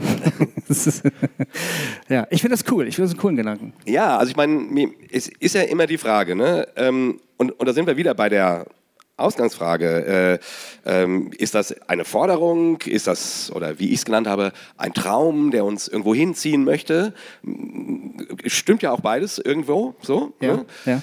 Oder ist es eben, ähm, also wie wäre es, es so zu sehen als Zustandsbeschreibung, als etwas, was Gott geschaffen hat, Christus, die Auferstehung, das Kreuz und die Auferstehung ähm, geschaffen hat. Ähm, und dann würde uns das, und deswegen habe ich das mit der Feindesliebe ins Spiel gebracht, weil es plötzlich dann tatsächlich universeller wird ähm, und überhaupt um menschliches Zusammenleben geht und nicht nur um ähm, ein religiöses Be Bekenntnis oder Ja. Christen, die sich äh, treffen, hier die Pfingstler und da die FEGler, die sich zusammentreffen, und, um theologische Dispute zu führen und dann am Ende eine Resolution zu unterschreiben und zu sagen, ja, wir glauben an den gleichen Gott. So. Sondern es geht unter Umständen bei diesem ganzen Thema um mehr. So, genau, hier, waren- hier gibt es zwei Meldungen. Oh, ja. Eine, dachte, Eine. genau. Ich, schm ich schmeiß mal hier das Mikro. Ähm, du hast gerade gesagt, dass es diese Zustandsbeschreibung gibt, äh, Beschreibung gibt äh, da- das habt ihr vorhin ausgearbeitet. Ähm, und ich bin daran hängen geblieben, dass Jesus sagt, so wie du und ich, also zu Gott sagt, so wie du und ich eins sind, dass er das betet. Und ähm, an der Stelle kommen mir ganz viele Fragen, weil wie war Jesus mit Gott eins? Also so dieses, wie, wie krass waren die verbunden? Ähm, und sofort kriege ich Angst, weil ich weiß, das kriege ich niemals so hin. Und mir stellen sich tausend Fragen. Und dann ist auch die Zustandsbeschreibung schon sofort im Arsch, weil ich das ja nicht schaffe. Also die ist mit einem so, so, sofort gekippt. Ähm, also wie kann, ich das, wie kann ich das lösen und wie komme ich von dieser Zustandsbeschreibung, äh, die da stimmt, äh, zu Johannes, aber die jetzt ja heute ähm, vielleicht nicht mehr ist? Wie, wie würdet ihr das beschreiben oder wie würdet ihr mir darauf antworten? Also muss ich jetzt ne, handeln, gib ihm und so weiter, Feuer und los. Ähm, sorry, ich muss kurz sammeln, das ist gerade, das war aber die ganze Zeit schon so im Kopf rum. Ähm, Sollen wir für dich beten, oder? ey, wir haben kein Kreuz, geht nicht. Ähm, nee, wisst ihr, was ich meine? Also ich finde, Ich glaub diesen schon. Versucht mal, drauf, also wenn ihr darauf eingehen könnt, gerne, aber das ist so die, das, das wabert so in mir. Es ist eine Zustandsbeschreibung, wie ist Gott mit Jesus und wie sind die eins und wie, wie kann das zwischen mir und meinem Mitmenschen sein, diese Einigkeit zu haben. Hm. Das sehe ich, finde ich total schwer. Ja. Ich würde mal sagen, ähm, Gofi, du hast uns das eingebrockt. Jetzt. Du löffelst jetzt auch die Scheiße aus Okay, und, ich, ich, und antwortest. ich versuche das jetzt. Also pass auf. noch was dazu? Hier meldet sich noch jemand dazu. Soll ich das rüberschmeißen? Wie Passt läuft das? Ja. ähm, passt das, oder wie? Ja, Okay. Gut. Ähm, ich würde mal einen Gedanken noch mit reinbringen bei der ganzen Geschichte. Jesus spricht ja von einem Leib, das wir als Christen sind. Und wenn man das Bild vom Leib nimmt, dann sagt man ja die Unterschiedlichkeit der Glieder, die letztendlich da sind. Äh, ich glaube, wir sind, so wie du sagst, Gofi, wir sind eins, letztendlich vom, vom Heiligen Geist her sind wir eins. Trotzdem sind wir unterschiedlich in dem, wie wir die Dinge tun und was wir tun. Und ich glaube, wenn wir das von dem Bild her sehen, ein Leib zu sein in Christus, dann beantwortet das viele Fragen einfach. Ja, das stimmt. Das sehe ich auch so. Ähm, das wäre auch nochmal ein wichtiger Punkt für unser Gespräch. Also, äh, wie das praktisch aussehen kann, in aller Unterschiedlichkeit oder vielleicht sogar in aller Uneinigkeit eins zu sein. Ne? Das wäre nochmal die spannende Frage. Aber ähm, nochmal zurück zu deiner Frage. Das ist ähm, tatsächlich eine, eine, das ist, äh, beide Fragen sind sehr, sehr spannend, aber ähm, ich mache jetzt nochmal eine Buchempfehlung. Ähm, Richard Rohr, ich hab, wir haben ihn eben schon genannt, Richard Rohr, äh, Der göttliche Tanz, gibt es mittlerweile auch auf Deutsch. Ein Buch über die Dreieinigkeit. Dreieinigkeit, genau. Sehr lesenswert, sehr herausfordernd. An manchen Stellen werdet ihr, wenn ihr das Buch lest, sagen, boah, ne, da gehe ich nicht mit. Ähm, aber an vielen, vielen anderen Punkten werdet ihr sagen, oha, das habe ich so noch nie gesehen. Warum das, die Lehre der Dreieinigkeit für unseren Glauben tatsächlich so wichtig ist, und zwar auch in ganz, ganz praktischer Hinsicht. Weil Richard Rohr beschreibt die Dreieinigkeit in Anlehnung an eine ganz alte Tradition, ich habe das griechische Wort leider vergessen, als Tanz. Äh, Das bedeutet eine gemeinsame Bewegung dieser drei äh, Persona, Personae Gottes, ähm, die in sich total unterschiedlich sind. Der Vater, der Sohn und die heilige Ruach, der Heilige Geist, die Heilige Kraft, Ruach, das hebräische Wort ist Femininum. Äh, man könnte auch ruhig öfter mal von der Heiligen Geistin reden, wenn ihr es denn verkraften könnt. um das alles noch diverser zu machen, um, um zu betonen, dass hier in der Gottheit selbst eine Einheit in aller Unterschiedlichkeit stattfindet. Und, ähm, und äh, Richard Rohr beschreibt das ähm, als eine totale Gemeinschaft, die sich in der totalen Hingabe an den anderen ähm, zeigt. Also wenn zum Beispiel, ich glaube in Philippa ist es, ähm, wenn Paulus äh, diesen Hymnus auf Christus schreibt und sagt, er entäußerte sich selbst und nahm äh, an Knechtsgestalt, ja, dieses sich entäußern, das ist eine Art von fast schon existenzielle Entleerung der totalen Hingabe. Diese Selbstentäußerung, vielleicht äh, im menschlichen Bereich, vielleicht wenn, wenn ein Kind geboren wird, ja, ähm, und äh, das, was man so salopp Spontangeburt nennt, das ist, ich weiß nicht, was daran spontan sein soll, aber ähm, das ist der Wahnsinn eigentlich, was die Frau in dem Moment erleidet an Schmerzen und auch an Demütigung, weil es ist ja, äh, ist ja ein hartes Geschäft, also im Kreissaal. Und ähm, also ein, ein Kind zu gebären ist die ist ja, die, ist, ja eine, ist ja die totale Selbstentäußerung, um neues Leben zu schaffen. So beschreibt die Bibel nach Richard Rohr ähm, eben auch die Dreieinigkeit, die totale Gemeinschaft der drei Personen, die sich einander hingeben und die den Menschen in diesen Tanz mit hineinnehmen wollen. Ähm, und diese, diese Einheit, wenn, wenn wir wirklich daran glauben, dass, äh, dass Gott der Ursprung des Universums ist, des, des Lebens, das wir sehen, des, was wir jetzt hier vor uns sehen, wenn wir sagen, da kommt alles Leben her, da kommen wir her, da kommt das Universum her, dann ist das sozusagen der Grundtakt des Lebens, dieses Miteinander im, in einer dynamischen Einheit sein, obwohl man völlig unterschiedlich ist. Und wenn Jesus also betet, sie sollen eins sein, so wie ich und der, du, wir eins sind, dann meint er das. Er, also, dass wir hineingenommen werden in diese Art von dynamischer Liebesbeziehung, äh, in der, in der Selbstentäußerung, ähm, aber natürlich auch im Empfang von dem, was dann wieder gegeben wird. Ähm, und, und das jetzt einfach mal sozusagen als kosmische Realität verstanden. Das ist genau der Punkt, über den genau. wir die ganze Zeit reden. Genau. Und, und, und das Frustrierende ist an diesem Thema, das Frustrierende ist einfach, dass wir scheinbar nicht in der Lage sind, das in unser Leben zu übersetzen. Also das ist ein, ein, ein lebenslanger Lernprozess, dass wir immer wieder mal auf so, an so eine Punkte kommen, dass wir sagen, jetzt habe ich es vielleicht ein bisschen geschafft. Jetzt habe ich vielleicht, jetzt bin ich mal mit dem Flow mitgegangen, mit diesem göttlichen Flow, ja, dieser Tanz, dieser göttliche Tanz. Jetzt bin ich mal mitgegangen mit dem Reigen. Jetzt bin ich wirklich mal in diesen Strom reingegangen und habe mich mitziehen lassen. Aber ganz, ganz oft scheitern wir an der nächsten Klippe und steigen wieder aus und werfen mit Stein. Und ähm, das ist genau die Spannung. Und da will ich kurz einhaken, weil man kann das jetzt ja eben, also du hast das eben wieder schön beschrieben, ne, mit äh, wunderschönen Worten, ein Tanz der Gottheit, der Dreieinigkeit, in den die Menschheit hineingenommen ist. Das wäre die Aussage. Hineingenommen ist, nicht werden soll, sondern ja, ist. Genau. Ähm, und zwar jeder, das heißt dein Freund und dein Feind und dein äh, Bruder aus Gemeinde XY und der Bruder aus Gemeinde Z, die du ganz blöd findest. So. Ja. Ähm, ein Leib, ne, viele Glieder, also Teil dieses Leibes. so, also ich will es einfach nochmal klar machen. Ne? Ähm, ähm, und dann würde ich sagen, ist es ganz, ganz wichtig, dass wir die, die Schönheit dieses Gedankens, der uns erstmal motiviert und inspiriert, den eben tatsächlich mit ins Leben nehmen.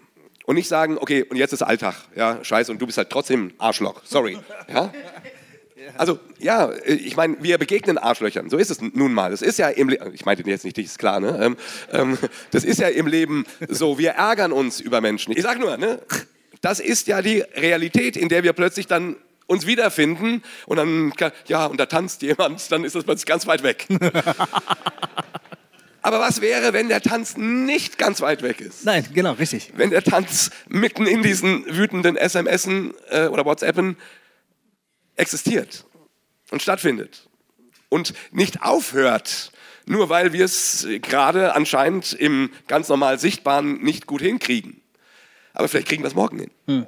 Und vielleicht Äh, also, versteht ihr, was ich meine? Ich, ich will damit sagen, wir denken so schnell entweder oder. Entweder wir erleben die Einheit oder halt ist alles Mist. So, und das bringt uns ja nicht weiter. Wenn das stimmt, dass wir Teil dieses Tanzes sind, dass es dass Einheit ist. Ich, ich, ich finde es richtig gut. Ich, äh, Haben wir wieder was gelernt, Ja, ne? ich, da, da haben wir echt wieder, was, wieder gelernt, was gelernt. Ja. Ich finde das richtig gut, weil das beantwortet mir tatsächlich eine Frage, mit der ich mich seit einiger Zeit äh, rum, rumschlage. Du Ah ja, hast, echt cool. Du hast das gerade, das ist echt gut. Ja? Wenn die Einheit ist, weil sie in Christus geschaffen ist, wenn die Gottheit nicht mehr irgendwo ist, sondern wir tatsächlich in Verbindung mit der Gottheit stehen, Hm. der Heilige Geist in uns drinne wohnt, dann könnte das uns freisetzen, dann sollte uns das freisetzen, wenn es denn Realität ist, äh, in diesem, in der Misere, in der wir stecken, der Uneinigkeit, irgendwie Schritte des Einsseins miteinander zu machen. Ja, und weißt du was, jetzt fällt mir noch was Gutes ein, weil, äh, weil das bedeutet, dass... Jetzt, jetzt, äh, jetzt bringe ich noch sowas, weil sonst, äh, Nein, nein, nein. weil sonst, sonst sehe ich heute echt scheiße aus. Ja. nein, nein, äh, gar nicht. Ich setze das sofort, was du gerade gesagt hast. Äh, der Punkt ist, dass wir immer wieder einsteigen können. Wir verhalten uns normalerweise so, dass wir sagen, oh, jetzt haben wir uns gestritten, die Einheit ist im Arsch. Ja? Und dann ist das irgendwie, oh, Aufbau, Aufbauarbeit muss geleistet werden. Wir alle wieder, es ist so, als hätte man ähm, so, so, so einen Bauklötzchenturm gebaut, der ist jetzt umgefallen, müssen wir wieder von vorne anfangen. Ne? So, so, also wir, wir verstehen den, das Ringen um Einheit als so eine Sisyphus-Aufgabe. Kennst du auch so Sage, griechische Sage? Ja, ja, Kennst ja, du? klar. Äh, der Mann, der den Stein immer raufrollt und der rollt immer wieder runter und der rollt wieder rauf und der rollt immer wieder runter. Und so verstehen wir Einheit eigentlich, ne? Wir kriegen es einfach nicht hin. Wir kriegen es manchmal fast hin, aber wir kriegen es in der Regel nicht hin. Wenn wir sagen, die Einheit ist da, es ist ein Flow, mit dem wir mitgehen können, dann passiert es uns zwar oft, dass wir rausfallen, aber wir können jederzeit wieder einsteigen. Und das finde ich cool. Also, weil, das, weil wir es nicht machen, sondern weil wir mitgenommen werden können. Was ist jetzt passiert? Da gibt's eine Frage. Okay. Ich dachte gerade, du hast. Äh, Ja, ich, ist doch alles gesagt. Ich gehe nein, nein, ich habe gedacht. Nee, es- du hast mir den Tag gerettet und bevor du ihn mir zerstörst, gehe ich lieber. Nein, nein, da ist eine Frage. Also ich finde es ja voll toll, dass ihr da in die Richtung diskutiert, wo ich schon am Anfang irgendwann mal so gedacht habe, ja, eigentlich geht es ja, also in meine Richtung, wie ich schon gedacht habe. und ich würde sogar vorher ansetzen und sage, wenn man das nicht, die Christenwelt akzeptiert es einfach nicht, dass das auf und ab, dass das dazugehört. Und in der Gemeinde ist das der größte Feind, das Einssein, das eigentliche Einssein, weil wir es als Anforderung betrachten und jeder Aussage, jedem Streit, von dem ihr geredet habt, den ihr vielleicht auch untereinander führt, weil ihr so offen seid, ähm, aus dem Weg gehen. Und das dann so unterschwellig immer mitgeht und nicht ausgesprochen ist, weil in einer großen Gemeinde, von der kommen wir oft, ähm, kann man sich aus dem Weg gehen. Und das ist dann, finde ich, nachher das, was das Uneins in unsere Herzen reinbringt. Super Gedanke. Danke, wirklich. Ja, und das ist vor allen Dingen ah, äh, ähm, eine gute Überleitung zum, zu der Frage, wie man es halt praktisch macht. Ne? Du hattest vorhin von den ähm, ein Leib, viele Glieder gesprochen. Und ähm, du hast gerade gesagt, ähm, ähm, die Dinge, über die wir uns nicht einig sind, die gehen nicht dadurch weg, dass wir nicht drüber sprechen. So, ne? Übersetze ich jetzt, also paraphrasiere ich gerade mal. Und das ist genau der Punkt. Also, wie lebt man Einheit in der Uneinigkeit? Das ist, glaube ich, die, die schwierige Frage. Ja, das ist eine echt schwierige Frage. Aber das wäre für mich eigentlich echt, echt die spannende, ähm, um es praktisch zu machen. Weil ich glaube tatsächlich, ähm, alle unsere Versuche, Einheit herzustellen, über, was ich, äh, äh, neue, neue Kirchengründungen, ne? die, die jetzt die richtig wahre Kirche und dann die ganz richtig wahre Kirche und die ganz, ganz, ganz, ganz, ganz, ganz richtig wahre Kirche. Du meinst den ICF, ne? Oder, oder wie war's jetzt? ah, nee, die meintest du gar nicht, ne? Nee, die meinte ich ausnahmsweise mal nicht. nein, nein. Ähm, also, oder eben über, äh, ich bin Lutheraner, wir sind Lutheraner, das ist das Wahre. Also, und das wahre Evangelium geht so und so. Ne? Ähm, das, meines Erachtens, könnte man sagen, ähm, hat nicht funktioniert. So. Und jetzt ist die große Frage, Ähm, wie lebt man Einigkeit in der Uneinigkeit? Also im sich nicht grün sein, überall, sich trotzdem auf irgendeiner Ebene grün zu sein.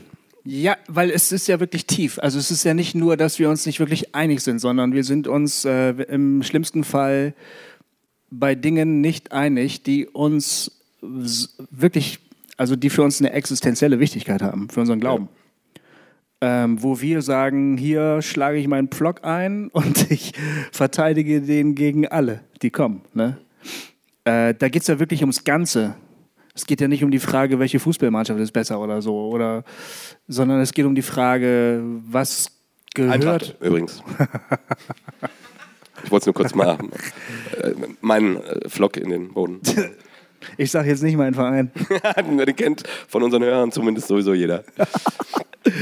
Ähm, das macht die ganze Sache halt so schwierig. Es geht wirklich um Themen dann oft, ähm, wenn, wenn, wenn du diesen Punkt hinterfragst, verletzt du mich tief. Dann fängt alles an zu wackeln. Dann äh, da, mit diesem Punkt steht möglicherweise und fällt meine Theologie und du sagst, bin ich mir nicht so sicher, ob das stimmt. Ne? Und, und dann ruhig zu bleiben und nicht äh, aus der Haut zu fahren und vor allen Dingen nicht Angst davor zu haben, dass alles den Bach runtergeht, wenn du jetzt anfängst, wirklich da dran zu rütteln. Das ist halt wirklich schwierig. Also es geht, also genau, wir reden eigentlich nicht wirklich um Stuhlkreis und Tee trinken und wie heißt du denn eigentlich oder so, sondern wir reden um wirklich harte Sachen. Wobei die große Frage wäre für mich tatsächlich, wenn es um solche Glaubensfragen gibt, geht. Ne? Also wie, äh, keine Ahnung, wie deutet man das Abendmahl? Oder wie, äh, keine Ahnung, ist Sex vor der Ehe Sünde oder nicht?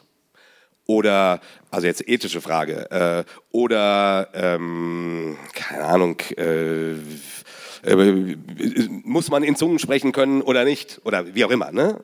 So, die ja für manche Leute sehr, sehr wichtige Fragen sind und, oder, oder auch sehr wichtige Antworten sind.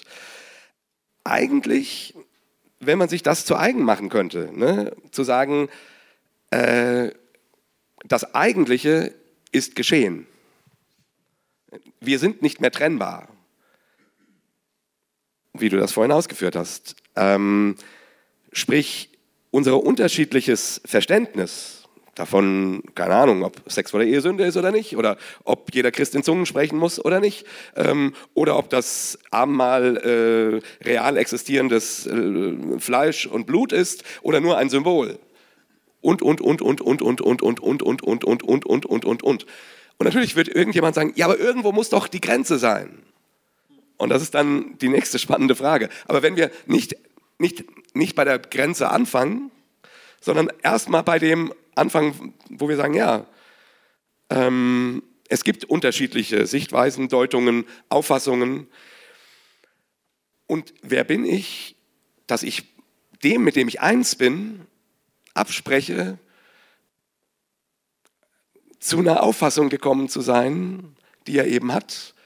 Also wer bin ich, dass ich, dass ich mir anmaße zu sagen, die ist falsch. Die ist falsch. Also wenn ich von dem Einheitsgedanken denke, dann bräuchte ich eigentlich so bei theologischen Problemen meines Erachtens kein Problem haben, jemanden in den Arm zu nehmen und zu sagen, hey komm, lass uns beten. Und dann ist natürlich die ganz große Frage, wo ist die Grenze? Gibt es, gibt es eine Grenze? Ne? Also gibt es den Punkt, wo man sagen muss, also sorry, ich, ich, hier geht gar nichts mehr. Das wäre dann jetzt auch nochmal spannend. Ich weiß nicht, ob wir dieses Fass heute Abend äh, aufmachen wollen, aber Möglicherweise ist diese Art der Herangehensweise überhaupt gar nicht hilfreich, äh, wenn wir nach den Grenzen fragen. Vielleicht wäre es viel, Genau. es wäre vielleicht viel hilfreicher, dass wir uns alle eingestehen, dass ähm, unsere jeweilige Theologie, die wir vertreten, ähm, Fehler enthält. Grundsätzlich jeder hat, es gibt niemanden, der eine fehlerlose Theologie vertritt. Das gibt es nicht. Und man muss nur in die Kirchengeschichte schauen und weit genug zurückschauen, um zu sehen, was da alles an theologischen Meinungen vertreten war. Und ähm, es nützt dir auch nichts, wenn du glaubst, die Kirchengeschichte hört mit der, fängt mit der Reformation äh, an. Das nützt dir auch nichts. nee.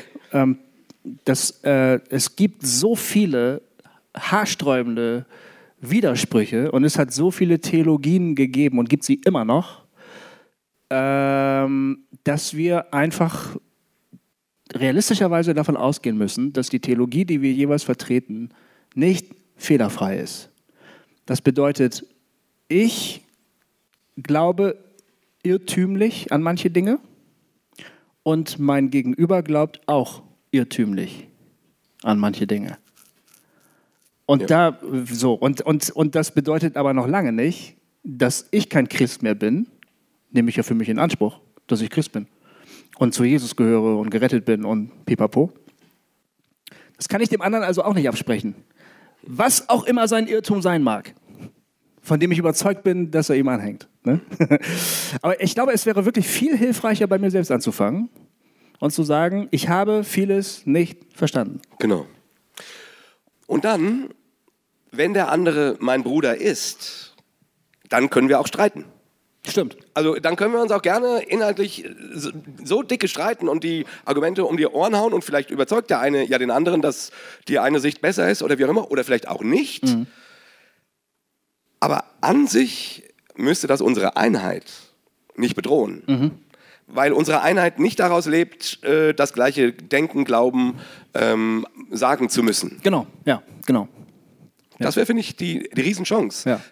das im Alltag so zu leben. Ich, ich nenne jetzt nur mal ein Beispiel aus der Kirchengeschichte, was noch nicht so lange her ist, ja. Die Befreiungstheologie in Südamerika. Ähm, ich sehe noch die Bilder vor mir, ich habe die mal irgendwann gesehen in so einer Videoaufnahme. Ich glaube, es war Johannes Paul II., der den Kardinal, ich weiß nicht mehr, wer er hieß, der Südamerikaner. Romero, Romero oder? Romero oder so, da, da, da war ein Papstempfang. Die ganzen Kardinäle standen, glaube ich, im Kreis. Der Papst hat jeden äh, gesegnet, die haben seine Hand geküsst, den Saum seines Gewandes geküsst und so weiter, er hat jeden gesegnet. Dann kam er zu dem, zu dem und hat den ausgeschimpft. Vor allen.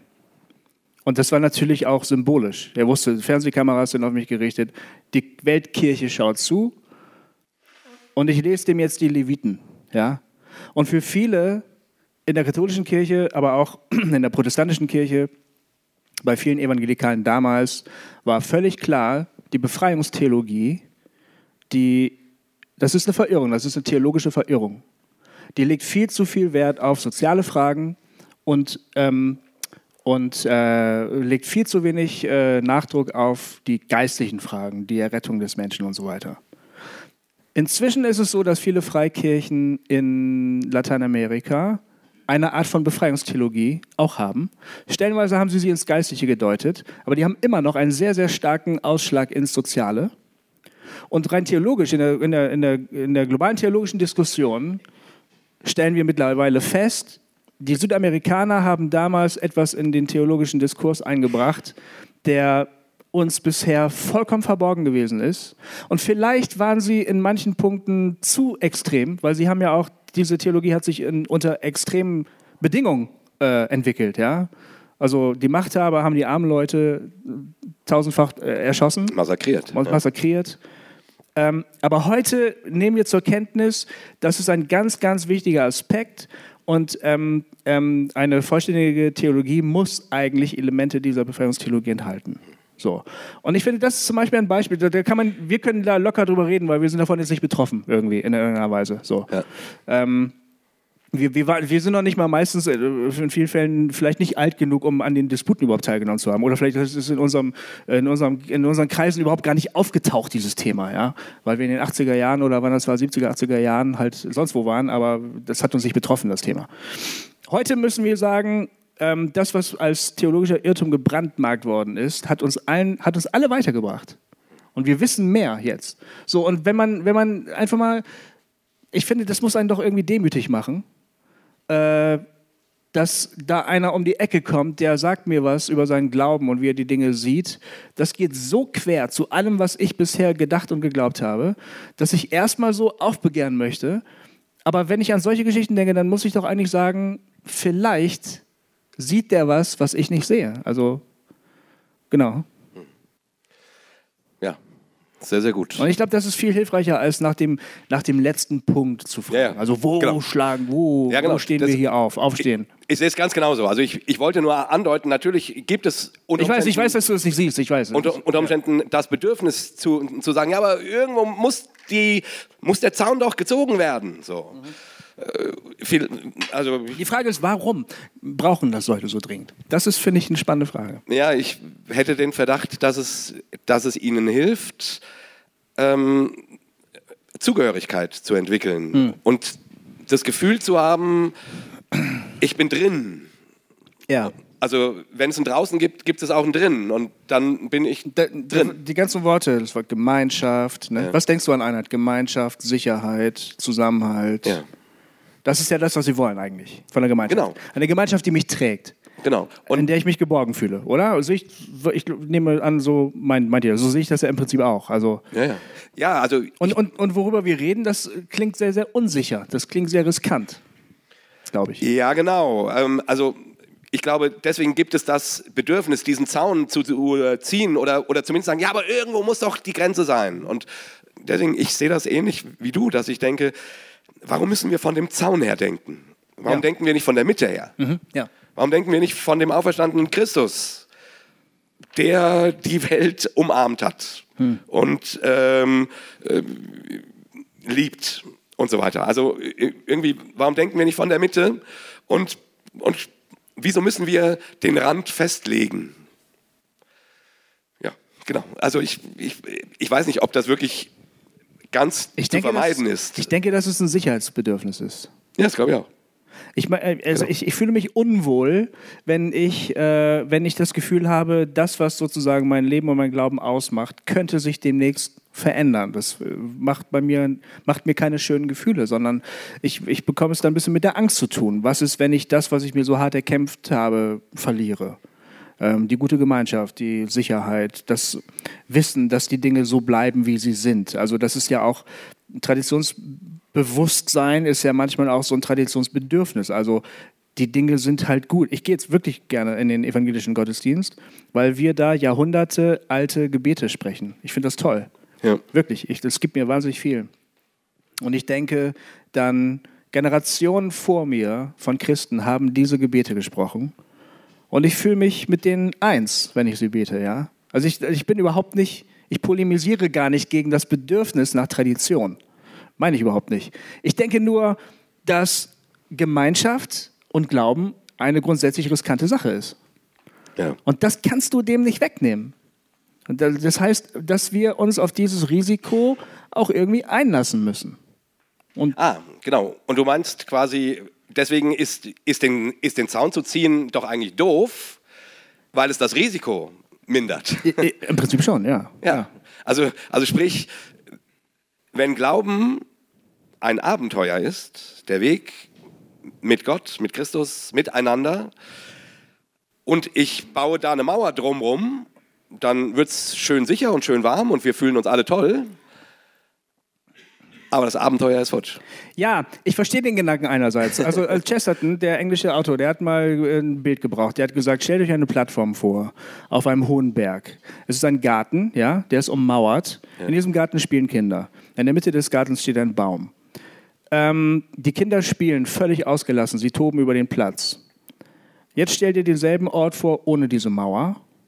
Wo sind die Kinder?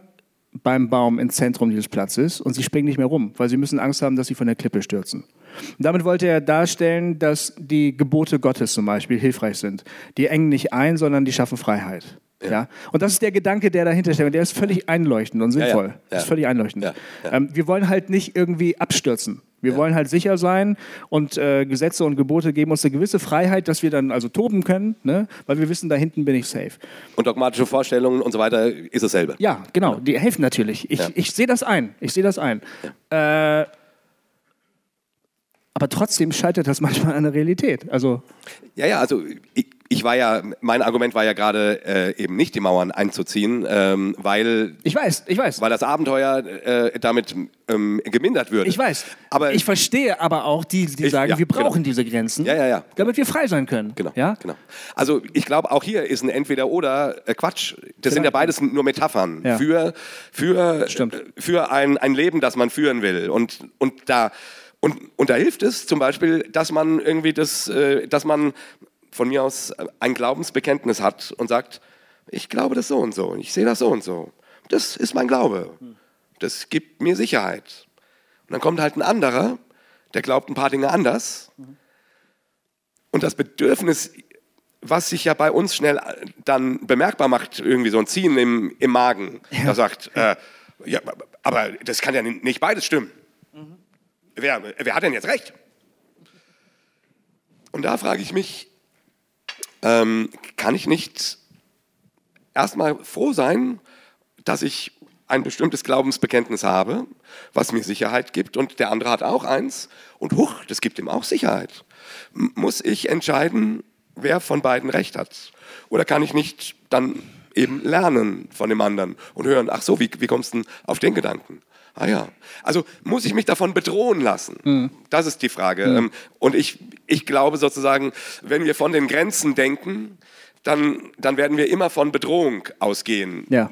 weil jemand diese Grenzen einreißen könnte Ja, oder, stimmt, oder stimmt. so. Ja. Und deswegen würde ich plädieren dafür, von, von der Mitte auszugehen, um die man sich von mir aus aus verschiedenen Richtungen äh, schart. Mhm. Ähm, deswegen würde ich davon ausgehen, ähm, dafür plädieren, wenn man sich mit anderen Christen trifft, nicht mit einem theologischen Streitgespräch anzufangen, sondern, keine Ahnung, miteinander Abendmahl zu feiern oder miteinander ein Gebet zu sprechen, stille zu werden vor Gott. Also etwas, worauf man sich, und selbst wenn man Abendmahl feiert und das Ritual anders deutet, im Ritual trifft man sich und begegnet und begeht es gemeinsam. Also, also nicht mit dem Kopf einsteigen, so sehe ich es, so sehe ich es, sondern mit einer Gemeinsamkeit einsteigen. Weißt du, was ich meine? Ja, ich glaube, ähm. Um, um, um, ähm, um nicht gleich äh, dieses ähm, also um aus diesem Kreislauf, aus diesem Hamsterrad irgendwie auszubrechen Ja. und erstmal das miteinander zu feiern, Ja. was du vorhin so schön ausgelegt hast, was da ist. Gibt eine Frage, ne? Äh, Du hast vorhin gesagt, ähm, von der Mitte her zu denken, vom auferstandenen Christus. Aber was ist, wenn dieser auferstandene Christus schon in Frage gestellt ist? Also wenn man zum Beispiel sagt, dies mit der Auferstehung, das ist vielleicht doch nur symbolisch, kann es ja nicht geben, ist physikalisch nicht so wirklich möglich. Also wenn, wenn schon da das Wanken anfängt, was, was ist es dann? Also das war ja für dich sozusagen die Bedingung, ohne die, was, ohne die alles andere nicht geht. So, so klang es halt. Nee, würde ich nicht so sehen. Also, ähm, das hast du mich falsch verstanden. Ähm, ähm, bist fertig, ja? Genau, da, darauf kann ich gerne gleich antworten. Ähm, auch hier würde ich erstmal nicht den, nicht den zweiten oder dritten Schritt vor dem ersten machen. Also die, die, äh, ich weiß, der, der, der evangelikale oder pietistische Reflex ist, wenn jemand sagt, äh, keine Ahnung, liberale Theologen oder so sagen, ähm, ich glaube nicht an die leibliche Auferstehung, äh, sondern ich sehe die Auferstehung als Erscheinung oder irgendwie so, zu sagen, okay, draußen.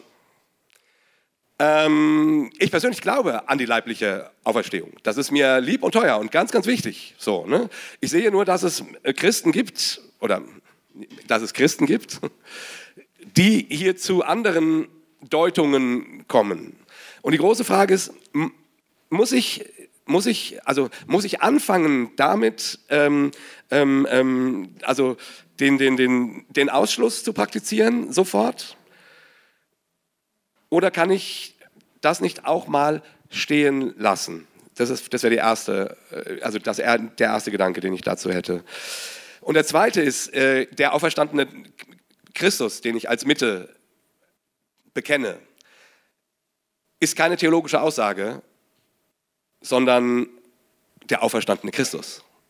Also es ist nicht meine Meinung über den auferstandenen Christus, wie das alles ausgesehen hat mit dem Grab und so weiter und so fort, sondern der auferstandene Christus.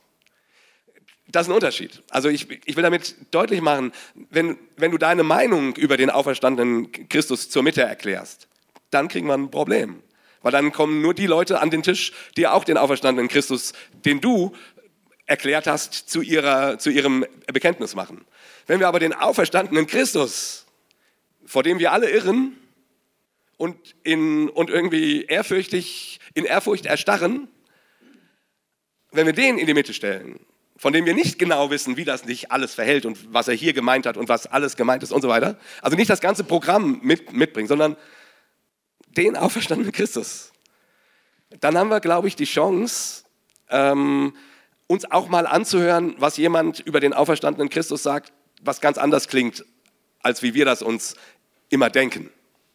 Also Verstehst du? Ich will damit nicht sagen, alles ist egal. Ich, ich will nur sagen, äh, die, die, die, die Mitte, wenn ich die Mitte schon genau definiere, dann ist, es, dann ist es eine ganz kleine Mitte, wo nur ganz wenige Leute drumherum Platz haben.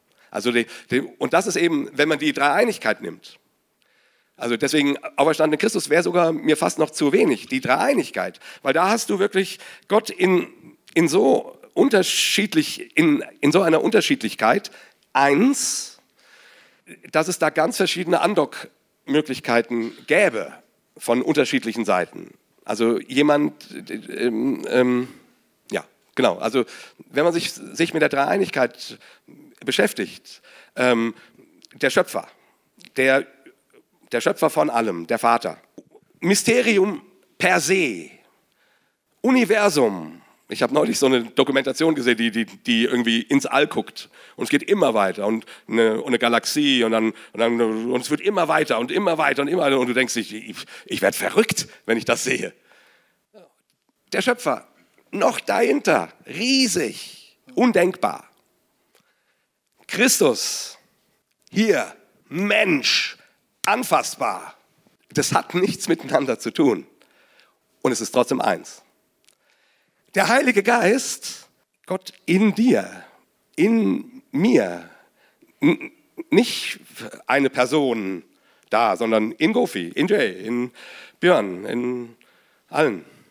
Also ich will damit sagen, allein wenn man über die Dreieinigkeit nachdenkt, über die, die, die, die Unterschiedlichkeit in Einheit, in einem Gott, dann öffnet das meines Erachtens so viele Andockmöglichkeiten von unterschiedlichen Orten, ähm, von unterschiedlichen Anfahrtswegen, dass, dass wir uns gar nicht so große Gedanken darüber machen müssen, ähm, ob, ob alle Bekenntnisse genau richtig, richtig sind.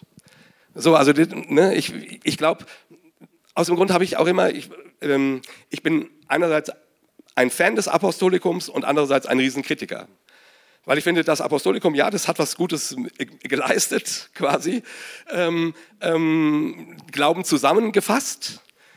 Und gleichzeitig fehlt da so viel drin, so viel Wichtiges, dass ich irgendwie denke, immer wenn ich spreche, denke irgendwie, oh Gott, das ganze Leben von Jesus ist übersprungen.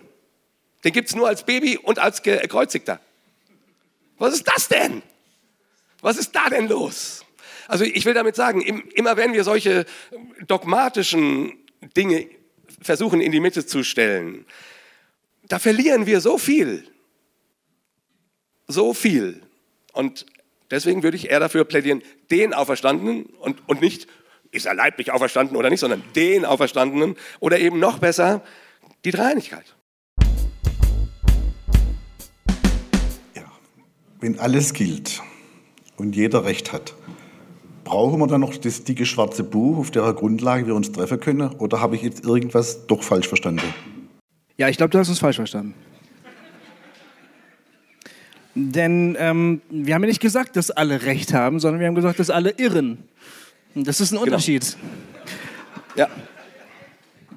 Und, ähm, und wir haben gesagt, dass wir mit der göttlichen Realität konfrontiert sind und dass wir aber das äh, Problem haben, dieser Realität gerecht zu werden. Es ist nicht das Problem, dass wir die Einheit nicht herbeiführen können, zum Beispiel, sondern es ist unser Problem, dass wir sie ihr nicht gemäß so nachleben können, wie sie eigentlich ist. Und das ist ein Unterschied. Und dafür brauchen wir natürlich die Bibel. Denn die hilft uns dabei, uns immer wieder neu einzunorden. Wir kehren zu ihr zurück und wir schauen nach, äh, wie war das jetzt nochmal gemeint? Und wir stehen immer wieder vor dem Problem, dass wir höchstwahrscheinlich, wenn wir einen Text lesen, die Hälfte schon wieder falsch verstanden haben. Und ähm, das ist natürlich einerseits frustrierend. Auf der anderen Seite wissen wir, die wir die Bibel betend lesen, was uns daraus auch für eine Kraft erwächst. Und, äh, und deshalb kehren wir ja auch immer wieder zurück, weil wir ganz genau merken, da ist das Leben, das ich eigentlich suche. Ähm, und da, da, das stellen wir nicht in Abrede. Aber ich glaube, es ist einfach, der wichtige Punkt ist meiner Ansicht nach, dass wir äh, die Demut haben zu sagen, es kann sein, dass ich mich irre. Und ähm, ich fürchte, dass gerade diese fehlende Demut oft echt auch der Spaltpilz ist, oder? Also ich meine, dass, äh, wenn wir dann wieder Kopf an Kopf äh, einander gegenüberstehen, wie so zwei Ziegen und ähm, uns boxen und jeder beharrt auf seinen Standpunkt, ähm, wissen wir alle, dass wir auf diesem Weg die Einheit nicht herbeiführen werden. Also die Kirchengeschichte gibt Zeugnis davon ab. Ähm, natürlich stimmt es, es ist ein beunruhigender Gedanke zu sagen, wir irren alle. Und der nächste reflexhafte Gedanke ist dann, dann ist ja eh alles egal. Und das ist meiner Ansicht nach ein Missverständnis. Darum geht es nicht. Es geht nicht darum, alles ist eh egal, wir kriegen es alle am Ende irgendwie sowieso hin, denn Gott sorgt schon dafür. Ähm, ich, ich nehme das, was Paulus schreibt, lebt die Einheit, ringt um die Einheit. Ich nehme es ernst. Ich versuche das. Ähm, wir tun das alle. Das ist ja, es ist ja auch nicht so, dass irgendjemand ähm, darauf so pocht, weil er so streitsüchtig wäre, sondern ich glaube, grundlegend ist wirklich das Bedürfnis, wir wollen diese Einheit gerne haben. Dieses Bedürfnis haben wir alle. Äh, ja, aber das, das ist der Punkt. Also ich meine nicht, das bedeutet, es ist eh alles egal. Genau. Und man, man kann jetzt dem, was wir diskutiert haben, natürlich vorwerfen, und das finde ich auch völlig berechtigt, ja, aber hat nicht Jesus vor den Irrlehrern gewarnt oder hat nicht Paulus äh, eben ähm, Leute richtig, äh, richtig rausgeschmissen und gesagt, das geht gar nicht und so? Hat er, ja, ist keine Frage. Also das, das würde ich erstmal, äh, das stimmt alles. Und trotzdem ist ja unsere Frage nicht, wie schmeißen wir am, am schnellsten, am besten mehr Leute aus der Gemeinde raus, sondern wie, was bedeutet eins sein? Und ich würde jetzt nicht, ich würde eben an so einer Stelle auch gerne anfangen, nicht, nicht bei den Grenzen, sondern bei, der, bei dem Einswerden anfangen. Also bei dem, bei dem, ähm, und was dann unter Umständen, ob es irgendwann Punkte gibt, wo man sagen muss, nee, sorry, hier bin ich raus. Das kann schon sein. Ich habe das, ich mache das auch. Ja, also ne, ich, will damit nur ja. sagen, das ist völlig legitim. Wir wollen nicht sagen, ähm, ähm, ähm, alles, wie, wie heißt das, alles, alle am Gleichrecht, sondern irgendwo gibt es auch persönliche Grenzen und so weiter. Und trotzdem, ja, und, und, trotzdem ist ja, die, ist ja die große Frage, wenn uns das Thema Einssein, Einheit am Herzen ist, dann, dann, dann hilft es nichts, ähm, bei den Grenzen anzufangen. Ich, ich weiß nicht, ob das richtig ist vor Gott oder ob ich mich damit versündige, aber ich sage manchmal schon, ich habe dich lieb, aber mach deinen Scheiß alleine. So, ich, es reicht mir auch völlig, wenn wir uns irgendwann zur Hochzeit des Lammes wieder treffen. Weißt du? Dann haben wir uns alle lieb und feiern gemeinsam. Bis dahin, bitte, kreuz nicht meine Kreise. Es gibt so ein paar Leute, bei denen denke ich das. Ich weiß nicht genau, ob, das, äh, ob ich mich damit schuldig mache, aber ich glaube, das, ähm, ich glaube, der Gott versteht das schon. Und, und, ähm, und ich glaube, ehrlich gesagt, das geht auch stellenweise auch nicht anders. Also, ja, das ist halt diese Lebensrealität. Und trotzdem nochmal deinen vorherigen Gedanken äh, oder deinen Anfangsgedanken. Den stelle ich damit ja nicht in Frage. Genau. Den stelle also, ich damit nicht in Frage. Ähm, wenn man sagt, geh mit Gott, aber geh, ja. genau. heißt das ja nicht, ich bin drinnen und du bist draußen. Ja, ihr dürft auch, wenn wir morgen nach Hause fahren, drei Kreuze machen. Ja. Das ist völlig in Ordnung. Ihr dürft uns doof finden. Ja. ja. Das ist super. Das ist kein Problem. Na, super ist nicht, aber, äh, aber erlaubt. Ich hoffe, ihr fandet es jetzt spannend. Also ich, ich fand es total spannend. Ich ja, fand ich fand es auch spannend. Es war ein total geiler Talk. Guck, ja, also, danke. Ja, richtig bitte. gut.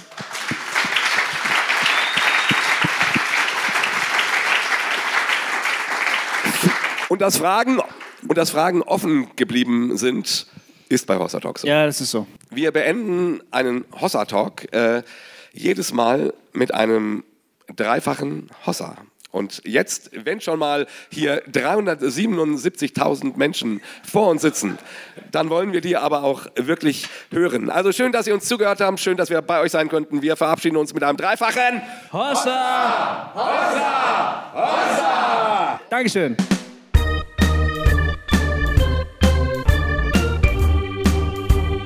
Hossa Talk!